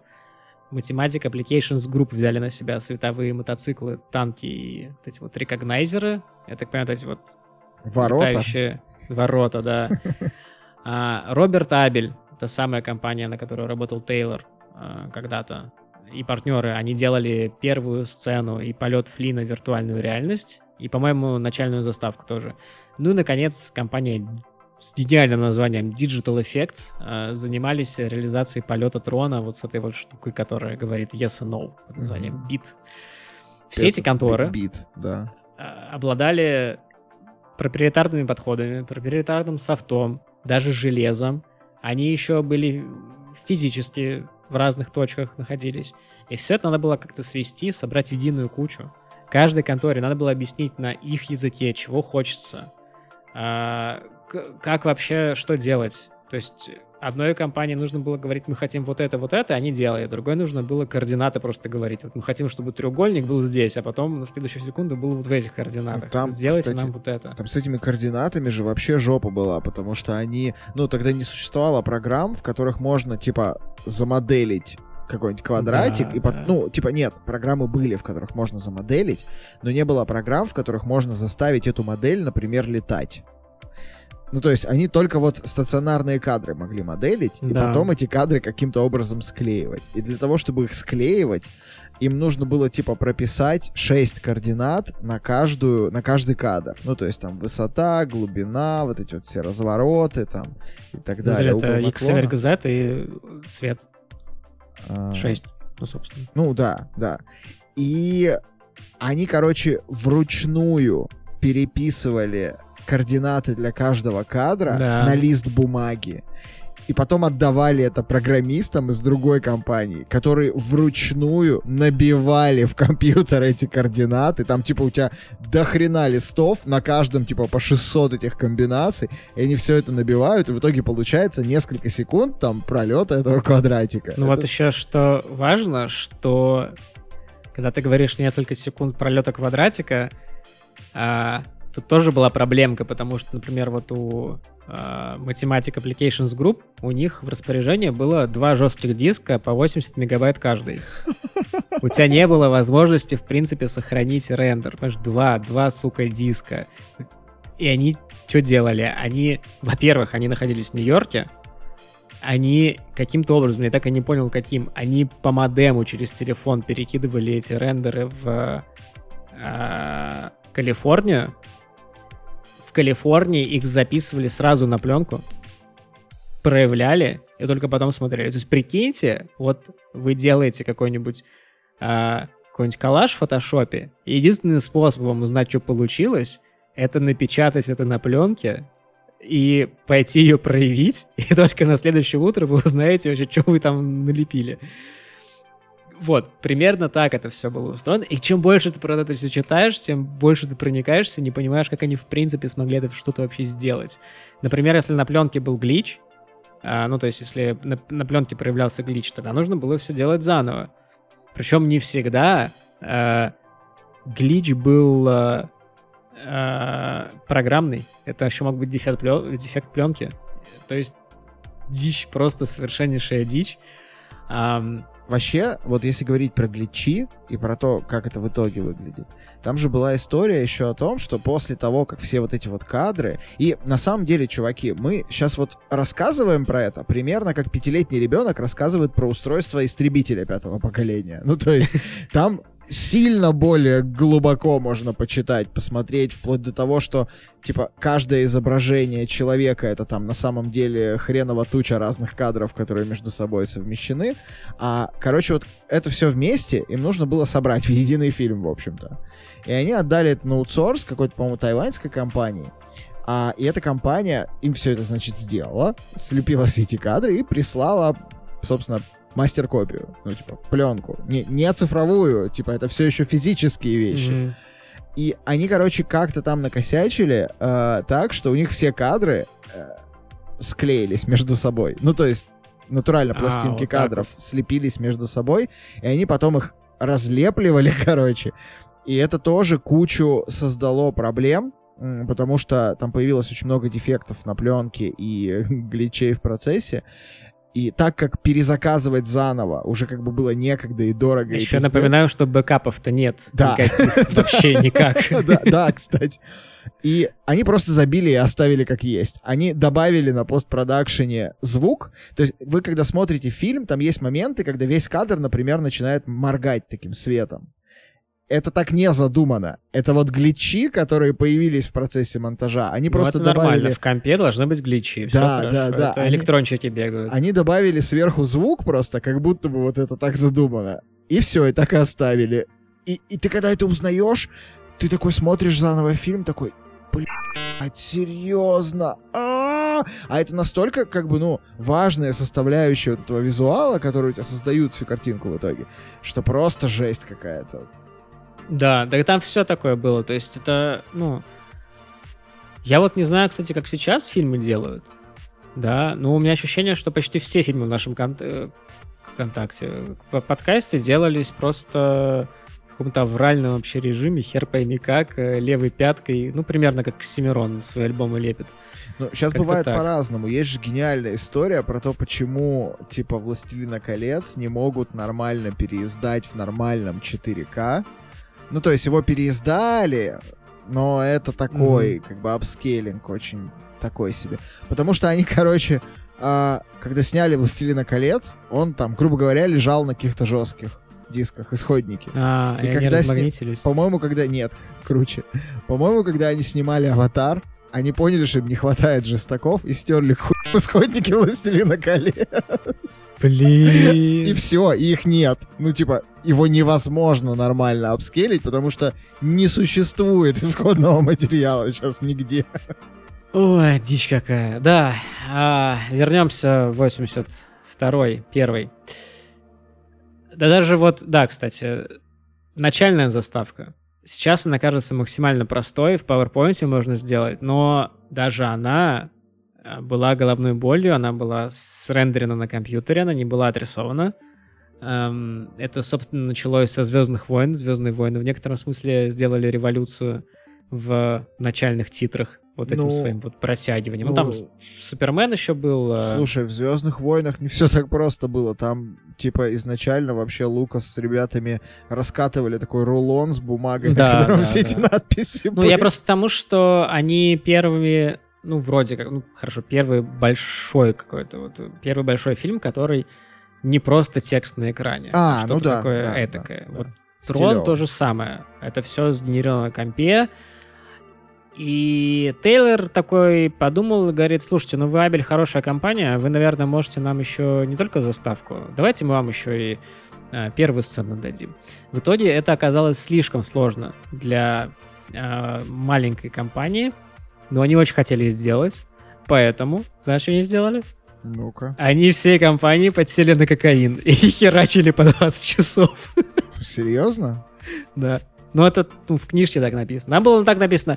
Ну, конечно, кокаин не очень хорошо, но удавалось очень много работать, а еще в те времена он был везде, поэтому ну, так вот как-то и получилось. Зато мы фильм сделали. Ну, это ж, это ж как раз время, вот если вы посмотрите первый сезон, абсолютно гениальный первый сезон сериала «Нарко», там как раз про это время, когда картель Эскобара был прям в силе в силе, и там про то, что кокаин, кокаин плохо, не, всюду. не типа. используйте его в своих, э, в своем монтаже, пожалуйста. Артему можно, всем остальным нельзя. Артем на чешском пиве работает, с ним А. все хорошо. Был вообще и второй фронт постпродакшн, это ручная отрисовка. Дело в том, что не было никакой возможности совмещать компьютерные рендеры и реальных актеров. То есть, если вы в кадре видите живого человека, то все там это либо живой, ну, это живой человек плюс э, нарисованные руками. Если вы видите очевидно компьютерную графику, это компьютерная графика. Нет такого, что там э, на фоне с, с рендеренном фоне стоит живой человек. И поэтому приходилось руками отрисовывать вот этот весь электронный мир, что требовало уйму времени и, ну, вероятно, кокаина тоже, д- другими людьми. Кстати, ин- интересной проблемой стали светящиеся задницы. Короче, как выглядел костюм человека, который снимался в троне? А, это был белый костюм с черными полосками, которые черные полоски потом раскрашивали и делали светящимися. А, дело в том, что на начальных версиях кадров, вот где есть э, трон, собственно, герой трон, на его костюм приходилось слишком много бэклайта вот этого, и у него реально светилась жопа. И Лисбердер сказал, все кадры с его жопой я не одобряю. Вс- Вот все остальное одобряю, кадры с жопой не одобряю. Перекрасьте так, чтобы, цитата, задница главного героя не светилась, как у бабуина.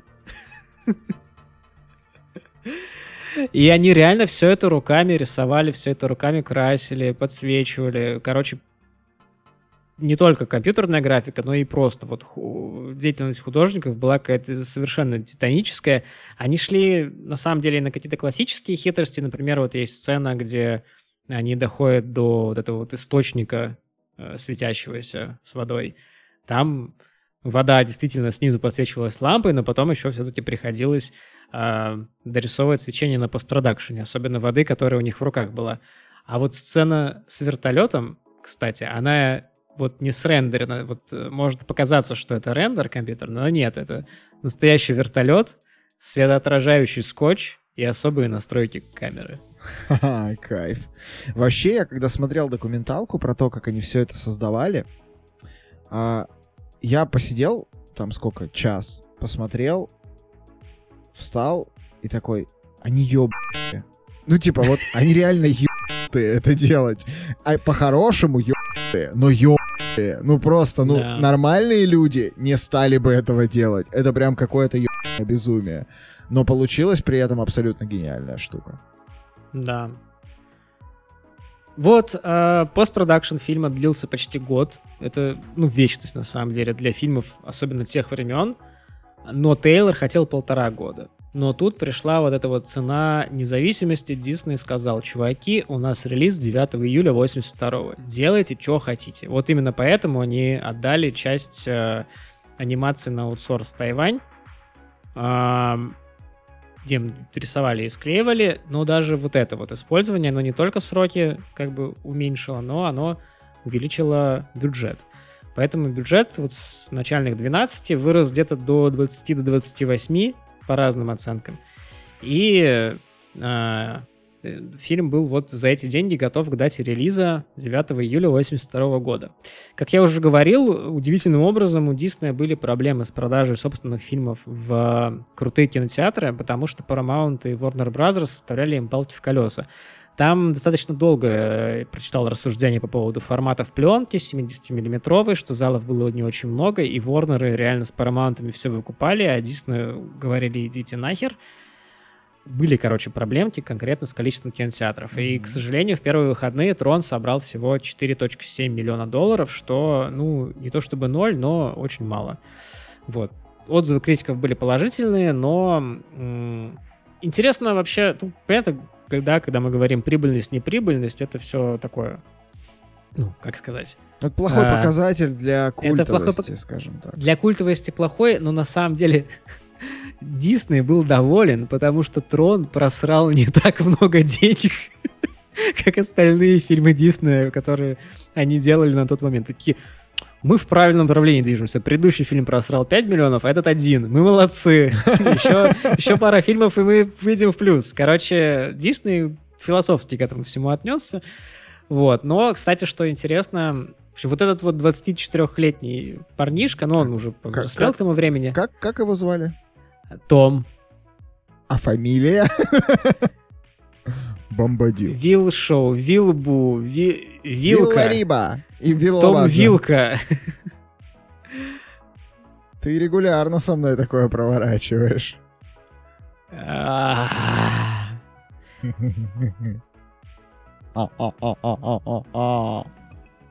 Вилхайт. Том Вилхайт через год э, после релиза Трона, Трона или после через два, в общем, поднял компанию. Не знаю, чем он сейчас занимается.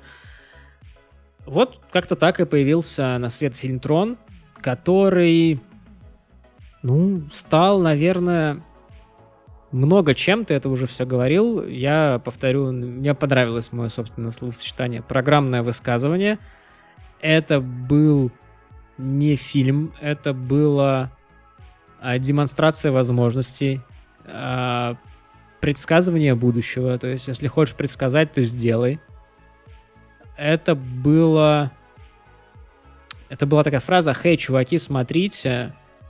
Смотри, как Скоро... могу. Да-да, скорее, см... да, смотри, как могу, попробуй сделай так же. Мне кажется, это было что-то такое. То есть, судя по всей истории, да, вот э, Лисбергера, он эту штуку вынашивал давно. Он... И он не как Лукас, он не стал ждать...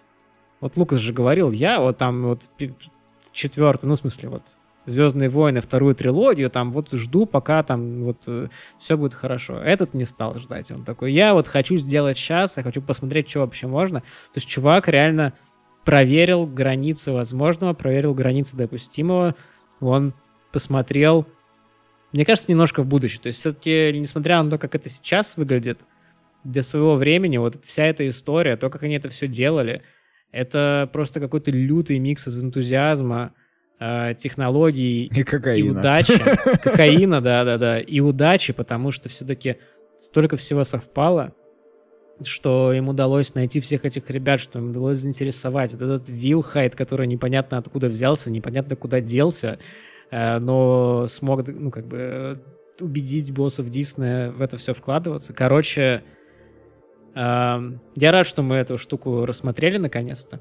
И э, ну, вроде как тебе тоже понравилось. Слушай, мне очень сложно говорить про свое отношение к трону, потому что я ну, типа, я не могу примерить к нему шкалу, в которой мне нравится или не нравится. Это как бы... Это как бы вот штука, это явление, высказывание, я не знаю, которое просто есть. Это как да. солнце на небе, типа. Э, оно, оно, оно не может тебе нравиться или не нравиться. Оно существует, и мир вокруг такой, потому что оно существует. Тебе может не нравиться, тебе могут не нравиться его последствия. Ну, то есть, ты, например, можешь не любить, э, в принципе, там, киберпанк, э, как стиль, как, э, даже не как сеттинг, как стиль просто. Не любить, там, sci-fi и вот это все, и тогда да. Но Трон — это ну, это такая вот по значимости для современной массовой культуры, это как э, э, тысячеликий герой Кэмпбелла. Ну, то есть это, это такая, это прям основа, типа это база буквально. Да-да, а, базированная база. Да, а, и всякое ну, такое. Как, сложно к этому относиться. Вот типа как ты относишься к явлению там, я не знаю, магнитного резонанса? Нравится он тебе Отлично, или нет? да. Не да. знает, он просто есть. Ну, то есть... Думаю по ночам о магнитном резонансе, прям кайфую не могу. Да, и вот тут как бы то же самое, поэтому сложно про это так говорить. Если вы сейчас, если вы никогда не стал сталкивались с этой франшизой. Я вам очень рекомендую, помимо того, что вы вот нас сейчас послушали, посмотрите еще каких-нибудь документалок про это, именно про то, как там Трон создал современный дизайн. Вы, вы не представляете, какое количество дизайнеров, ну, уже таких в возрасте, наверное, сейчас, стало дизайнерами из-за того, что посмотрели Трон. Могу представить то вообще, да. Вот, вот я, настолько. Ну, я просто, да, я вот э, говорил перед началом записи, по-моему, еще или в Cold Open, что я прочитал просто книжку, там, типа, 200, там, 30 страниц текста.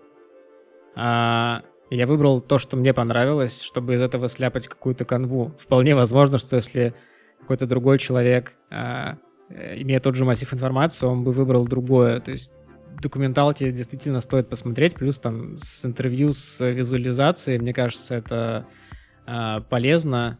Реально как такое историческое какое-то исследование. Я дико кайфанул, когда к этому всему готовился. Да, в общем, если вы захотите познакомиться с франшизой, я вот крайне рекомендую сначала, значит, облепиться контекстом и там, пониманием того, что это такое на самом деле, а потом уже посмотреть. Потому что просто как кино, типа пятничным вечером смотрится не, это не, так себе. Не. Да, да, ты страдал, я понял. Ну, я не то чтобы страдал, я не понимал, что происходит. Это были полтора часа, которые можно вот озаглавить мемом, типа очень интересно, ни непонятно. Но интересно не в плане сюжета, а в плане интересно, что же это такое. Потому что, ну, сюжет, правда, совсем не, не, не самая сильная сторона этого фильма. И, ну, как вы понимаете, э, раз мы говорим про франшизу, то, ну, вы, наверное, уже поняли, что кроме первого фильма существует как бы, что-то еще. А, практически в год, не практически, а прям в год выхода первого трона выходит первая игра а, которая называется просто Трон в 82 году. А, это такой набор а, даже не мини-игр, ну, это, скажем так, набор нескольких типов уровней, там нужно было и отстреливать, э, значит, противников, просто отстреливать и пытаться завести их в некий круг, э, и перен... это как бы переносило вашего противника в а, реальный мир. Сражаться с противником на танках, гонять на светоциклах, а, и, собственно, вот, ну, э, основные такие элементы, которые присутствуют в фильме, присутствовали а, и там. Выпускала ее компания Midway. А, и поставлялась она в трех видах игровых автоматов. Э, обычный вертикальный, небольшой вертикальный и горизонтальный. Дизайн самого автомата, вот здесь, кстати, интересно, был связан с фильмом. А, он нес на себе такие линии, которые были нарисованы флуоресцентной краской, которые напоминали, собственно, голубые и красные цепи микросхемы самого фильма. И в затемненных залах игровых автоматов эти линии, собственно, светились. А, еще интересное про эту игру. Как мы уже сказали, там было несколько типов э, геймплея, скажем так. Uh, это было такие четыре больших подыгры, в каждой из которых было по 12 уровней. Уровни назывались в честь языков программирования. В частности, сейчас а, а, алды сейчас начнут плакать. Basic, RPG, Коболь, Fortran, Snowball, Snowball, PL1, Кабол. Кабол. Кабол. Табол. А, PL1, Паскаль, Algol, Assembly, OC, GCL и User. А, вот, так назывались. Блин, Algol вообще зашибись. Короче, короче, тут прям максимально прошлись по... Мне кажется, наш слушатель Игорь сейчас просто... Просто бросает наушники в стену и плачет. Игорь, привет. Да, мы тебя любим, как и всех наших дорогих подписчиков. А, уже в следующем году, в 83-м, выходит а, игра от той же Midway, которая посвящена больше дуэлям на дисках. Кстати, в 2001 году в свободном доступе появилась ностальгическая Armageddon Advanced. Это вот тот кусок про гонку на светоциклах, только как бы в отдельной игре. Она mm-hmm. есть в онлайне, в нее можно зайти поиграть, поэтому попробуйте, довольно интересно и прикольно. Первая игра по трону с более-менее полноценным сюжетом вышла в 2003 году. Называлась она Трон 2.0. По сути, это как бы типичный такой шутер от первого лица с некоторыми элементами РПГ. А, любопытно здесь выглядит сюжет, который продолжает историю, рассказанную в фильме. Там, значит, Флин уходит из Энком, а, и его друг Алан Брэдли, ну, тот же самый все еще, а, продолжают работать над лазером оцифровки. Заодно пытается наставить, значит, на истинный путь своего сына Джета. Уговаривает его пойти работу, работать в Энком. Однажды к Аллану приходят представители FCON, это Future Control Industries, компания, которая планирует поглотить Encom, а после чего сам Алан исчезает. А, Джет, который в это время разговаривал по телефону с отцом, пытается узнать, что с ним стало, и так же, как Флинн в первом фильме попадает под лазер и переносится внутрь системы. Там он узнает, что его оцифровала MA3A, искусственный интеллект, который был создан Аланом. А, система заражена каким-то вирусом, и Джет должен ее спасти. А, по расчетам MA3A э, делать это изнутри типа сильно эффективнее, чем а, снаружи. Ну а далее герой уже там скачет по разным серверам, у каждого, кстати, своя цветовая гамма, сражается с вирусами, зараженными программами, ему помогает вот тот самый Байт из фильма, находит разные другие подпрограммы, программы, делающие дающие ему более продвинутые способности, всякое оружие, высокие прыжки, ну и прочие, короче, обилки. А есть уровни, посвященные гонкам, кстати. А о том, что происходит в реальном мире в это время, рассказывается в письмах. Джет находит электронные записи отца и других сотрудников, и из них узнает, значит, о работе над лазером, слиянии Энком и Эвкон и прочих событиях, которые предшествовали игре. Далее. Далее э, появились слухи. Слухи о разработке продолжения э, фильма начали появляться еще в конце 90-х. Здесь мы, наверное, не будем очень много говорить о том, как э, фильм этот снимался по нашей уже сложившейся традиции. Мы очень подробно говорим про первый, первый фильм законодателя, значит, франшизы, а дальше уже так, скорее про свои впечатления. Поэтому хочется именно к впечатлениям перейти.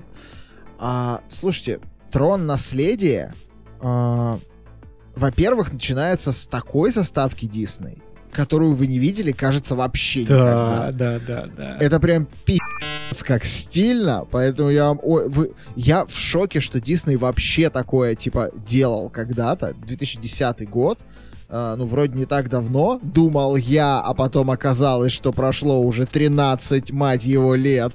Uh, И я такой... Я, кстати, в кино ходил на этот фильм. В общем, заставка офигительная. Даже если вы не будете смотреть кино, посмотрите, блин, заставку. Там вот, ну, прям вот этот диснеевский замок стандартный, но он так сделан, что вы оху... а, В общем, про что фильм? Фильм про то, как э, повзрослевший сын, собственно, Флина, э, не становится руководителем этой корпорации, но при этом пытается влиять на ее действия периодически. Разными... Но он главный шерхолдер. Ну, короче, разными, разными взломами жопы, так или иначе, он пытается на них повлиять. А, кино, вот если первый фильм это как бы про стиль, про дизайн и про вот это вот все, второй фильм чуть более зрительский, чуть более такой прям вот коммерческий, но при этом он в себе все еще содержит и боль, и радость э, первого фильма. Сюжет там все еще достаточно базовый. И, ну, честно, мне где-то в середине было уже не очень интересно наблюдать за тем, что же там все-таки с сюжетом происходит. Но выглядит это все все еще настолько ебейше стилево. Да, и, сочно, прям да, сочно. Да, и вот это осовременивание дизайна там и графики, оно только на пользу пошло трону. Ты смотришь на это все и такой, блядь, как же это красиво. А хореография, как они ловят эти диски, как они их летают, э, метают, как они от них уворачиваются. Это просто какая-то бомба. Я смотрел на это все и такой, блядь, сюда бы вот еще сюжет какой-нибудь, ну, чуть более крутой, типа. Не знаю почему, меня Трон почему-то вообще не держал сюжетом. Ни первый фильм, ни второй. Ну да, да, да, нет, сюжет там, Типа, мне ну, кажется, Как-то вот мне было максимально лишнее. по, да. Но, типа, как они все это сделали, это очень круто. Это фильм, блин, 2010 года, где они омолодили персонажа. Это, конечно, заметно, что они его омолодили. Мгм. Но при этом это настолько органично смотрится с точки зрения того, что это компьютерная программа, которая так выглядит, что тебе как бы даже не кринжово от того, что персонаж странно выглядит. Ой, Индиана Джонс, там видно морщинка. Ой, да. Это э, у меня впечатление от второго фильма такое, что это просто большая реклама проекта Daft Punk. О, это отдельная история, потому что Daft Punk писали весь саундтрек. Они, Весь есть, саундтрек. они есть в фильме. Это вот диджеи на этой значит, Ага, дискотеке да-да-да. программной. А, и музыка из второго фильма это просто вообще, ну, очень Отвал многие люди... всего, отвал Да, всего. да, Кстати, да. музыка с первого фильма тоже достаточно такая э, прорывная. Там в книжке, опять-таки, что-то две главы было этому посвящено. и Я их не стал вставлять в сценарий свой, потому что а, я не нашел там ничего прикольного, скажем так. Ну, примерно то же самое, что и с графикой. Вот, то есть они искали прям э, такой, знаешь, Edge. Они искали вот прям вот э, самое свежее, самое сочное, но там не было ничего такого, что мне было бы интересно рассказать. Музыка в первом фильме, она вот у, у нее, понимаешь, та же проблема. Она гениальная, но она такая для взгляда из 23 года максимально базированная. Ну, то есть, типа, Ну, фильму 41 год, блин. Тут, тут да. Я только что осознал, что с 82 года прошел 41 год. У меня в голове 41. 82 это где-то недалеко от 90-х, а 90 это, в общем-то, вот, за углом, вчерашний день. Трендец. И, короче, а, ну, музыка в первом фильме, она такая заложила основу для всего. Музыка второго фильма это просто какой-то ебучий прорыв. И, типа, очень многие люди вкатились в электронщину, в принципе, после этого альбома Daft Punk. Поэтому, если любите, ну, вы, если любите Daft Punk, вы знаете эту историю и так.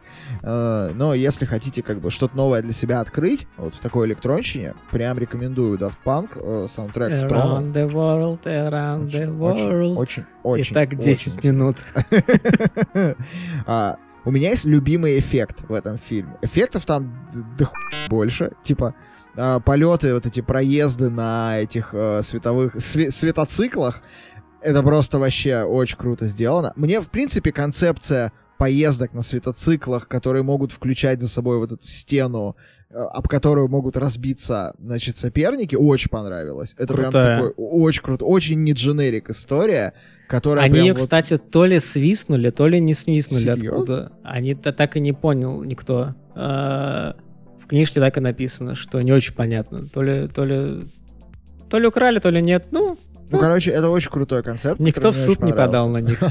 Во второй части добавились еще машинки, и типа за ними вот эти тоже инверсионные следы, и как они там от этого всего уворачиваются, это просто нечто.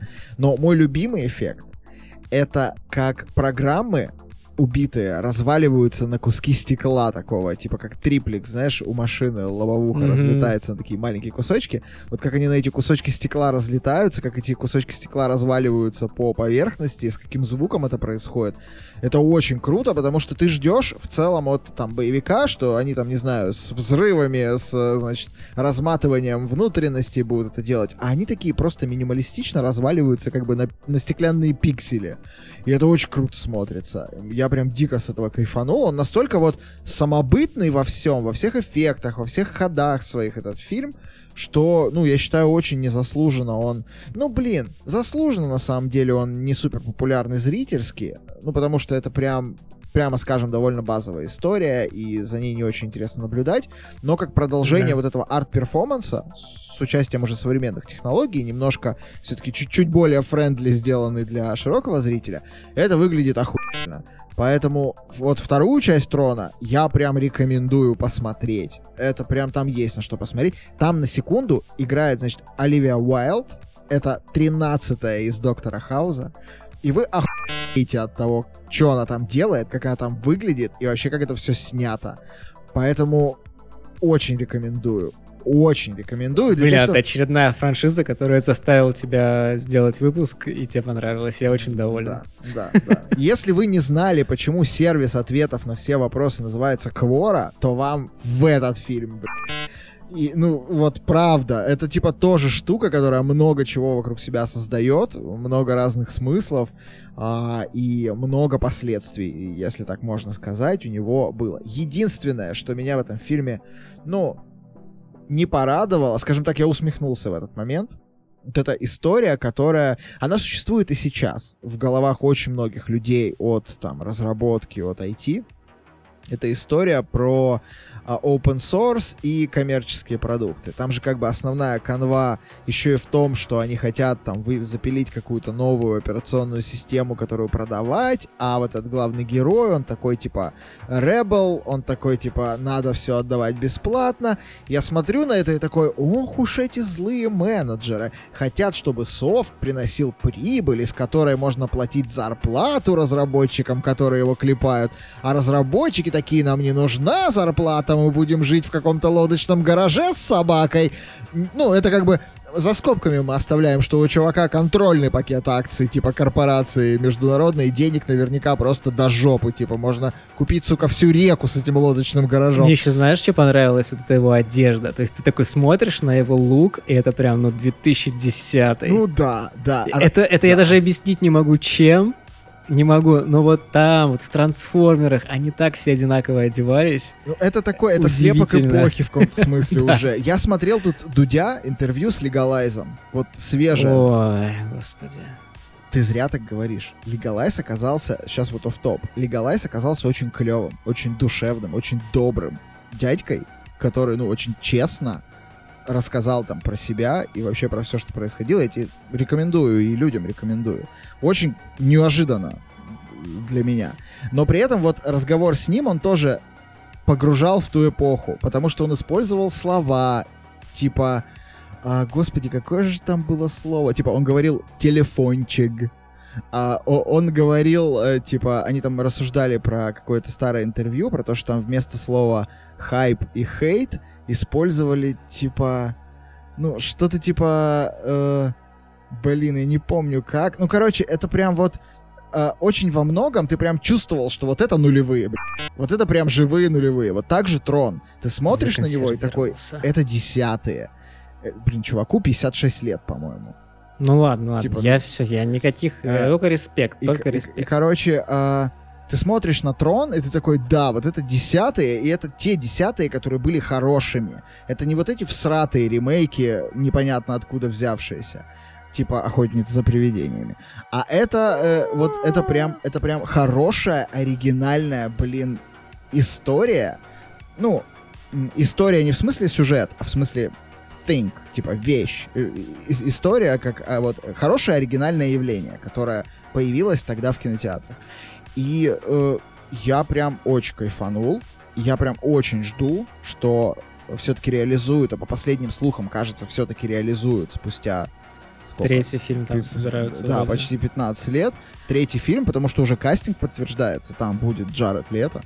Там бу- будут еще всякие разные чуваки. Daft. Слушай, а у меня такой был вопросик. Вот ты первый фильм, говоришь, смотрел с женой, а второй как? Тоже. С ней или? Тоже. Не, я просто подумал, вдруг ты первый посмотрел с ней, а второй без нее, и она теперь думает, что я ебаный. Нет, она посмотрела оба фильма, и она все еще думает, что ты ебанутый, потому что она такая, господи, что это хуй такая, блядь? Типа, ну это ж пи***ц, ну типа это неинтересно. Ну да, это очень красиво, да, это пи***ц стильно, но это ж неинтересно. Ну, она контекста-то не знает. Мне нравится, ты это говоришь и постоянно оглядываешься.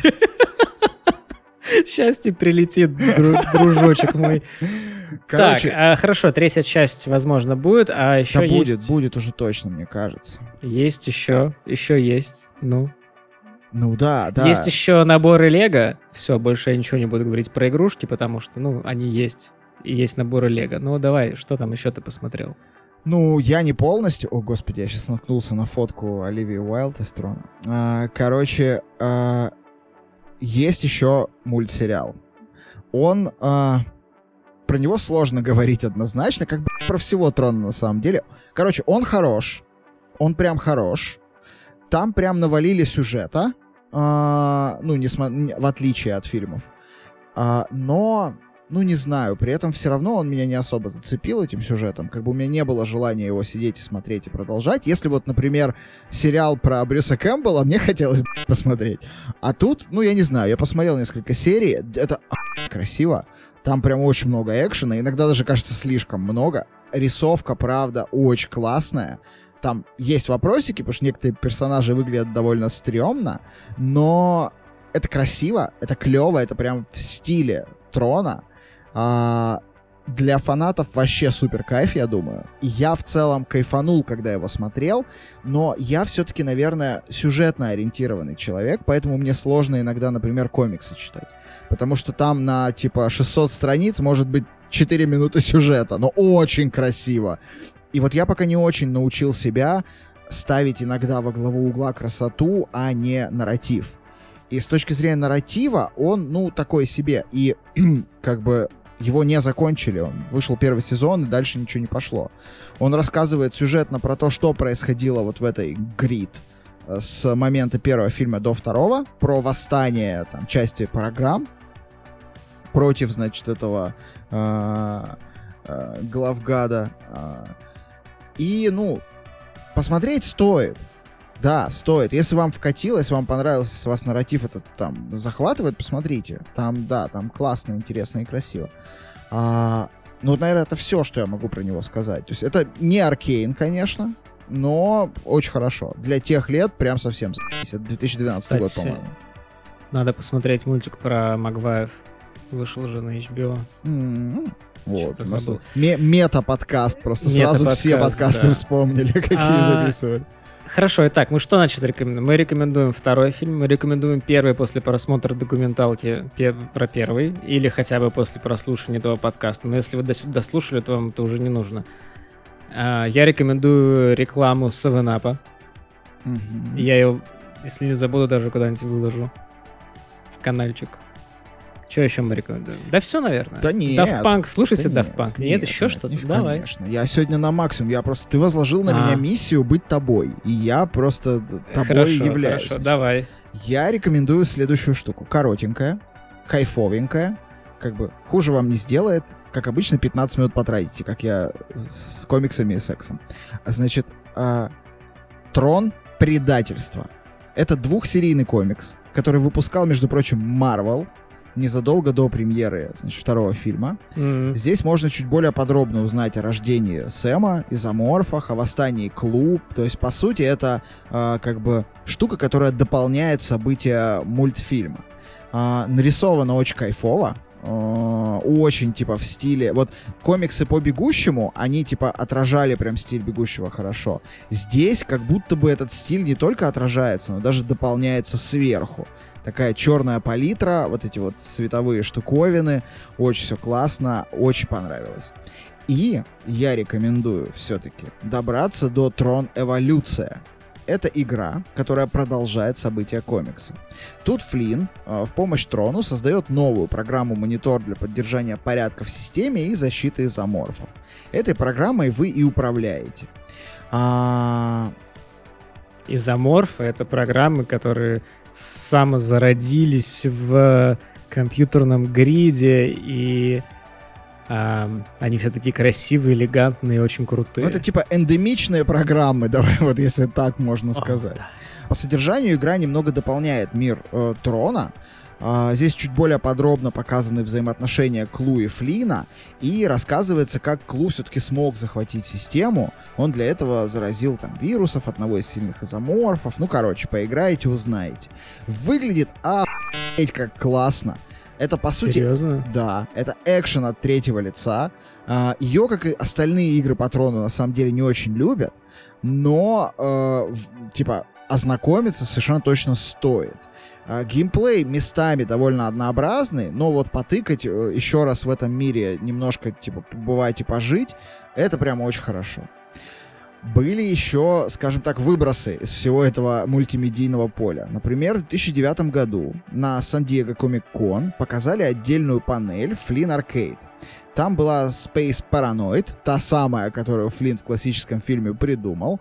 Нужно, значит, ехать на танке и расстреливать летающие рекогнайзеры. Сделано было в таком ретро-стиле, все как в фильме. Если мечтали в это поиграть, по какой-то неведомой причине можете поиграть. Но я представляю, а, насколько на Сан-Диего Комик-Кон фанаты просто а, а, обоссывали сами себя и друг друга, когда это видели от счастья, потому что, ну, типа, поиграть в игру такого программа, которая была показана в таком программном фильме вживую, это прямо очень круто. А также вскоре после выхода, собственно, второго фильма появилась Tron Evolution Battle Grids — а, это как бы приквел к событиям этой вот новой серии. Снова они отсылаются к периоду между первому и второму фильму. Сюжета тут на самом деле особо нет. Тут вот чисто сражение за чемпионство в этих вот всех мини-играх. Просто очень красивое, современное и кайфовое. Там все то же самое. Светоциклы, дуэли на дисках, танки и прочее. Можно еще и внешность игрока, кстати, выбирать. Так что э, вот я бы в это дерьмище прям хорошо позалипал под подкастики. Я сейчас э, дожал болтган наконец-то э, и думаю, что во время отпуска вот вольюсь в Tron Evolution. Не, ну блин, ну это было хорошо. Болтган рекомендую. А, еще в 2016 году вышел Runner. Tron Run Slash R. Ну, тут понятно, да, что в нем надо делать. По сути, обычный раннер, как ничего там... Subway Surfer? Да, типа как Subway Surfer, как вот этот миллион всяких раннеров. Э, просто бежишь, бесконечная такая вот херовина. Но выглядит очень красиво, кстати. Поэтому, если хочется там, не знаю, в метро, в телефоне просто аутировать во что-то, может быть, стоит попробовать. Мы продолжаем скакать по таймлайну в разных направлениях. Трон Судьба. В 2011 году фанаты выпустили короткометражку о двух студентах, которые построили оцифровочный лазер в реальном мире. С помощью этого лазера они создают светоцикл и отправляются на нем на прогулку. Но пока они, значит, катаются на светоцикле, лазер создает живое существо. А, и, судя по всему, это Сарк. Ну, вот тот самый антагонист mm-hmm. первого фильма. А, лежала эта штука на Ютубе. Сейчас, насколько понимаю, заблокирована, но можно поискать. Интернет хранит все. А, интернет, как я уже сказал, хранит все, но больше всего в нем сейчас, безусловно, слухов. Давай попробуем, наверное, очень кратко сказать основные слухи, которые есть про третью часть. Во-первых, Джозеф Косинский это чувак, который снимал вторую часть, он еще с 2013 года, значит, рассказывал всем про планы и сценарий, и про Джареда Лето. Вот это то, что как бы было известно в базовой э, версии. А, но вроде как в 2015 году фильм там окончательно отменили, фанаты составляли петиции, и осенью 2017 года тот же самый Лето рассказал, что картина все еще в работе, так что, пацаны, не ссыте, все еще будет. В этом году начали появляться активно новости о новых и новых и новых э, людях, которые попадают в каст будущего фильма. Так что кажется, что Трон 3 все-таки будет. А, потому что, ну, прям подтверждаются. Вот буквально сегодня там прилетела какая-то новость об очередном касте. Новости довольно минорные, люди довольно слабо известны, ну, там, известные в узких кругах. Но, короче, кажется, что Голливуд и там Дисней, в частности, а, современный, после успехов всех этих ремейков, ремастеров и так далее, и после довольно-таки а, хорошо сдавших свои позиции Marvel и DC, хотят вот все-таки создать какую-то еще альтернативу, франшизу, возродить какие-то sci-fi вещи, которые всех нас могут порадовать. Опять же, Blade Runner 2 собрал какие-то деньги, поэтому, ну, почему бы и Трону третьему этого не сделать?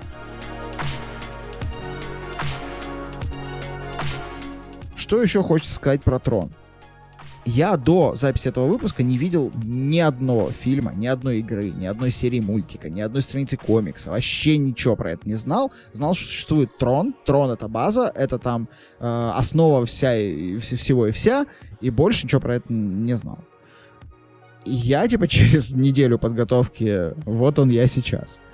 Поэтому- Преисполнился. да. Ну, ты, ты- у тебя майка с надписью Флорида появилась. Это связанные вещи? Не знаю, возможно. Совпадение? Не думаю. Поэтому, если вы ни черта про это не знаете, и вам хоть чуть-чуть стало интересно после этого выпуска, я вам рекомендую потратьте пару вечеров, познакомьтесь со всем этим. Вы как минимум начнете совсем другими глазами смотреть на весь тот э, неоново-люминесцентный киберпанк, который существует э, прямо сейчас. Буквально любое, вот на ютубе заходишь, lo-fi, э, я не знаю, synthwave. И там на заставке будет вот это дерьмище, рожденное троном. Кроме этой lo-fi, lo-fi девочки, которая сидит, значит, и учится.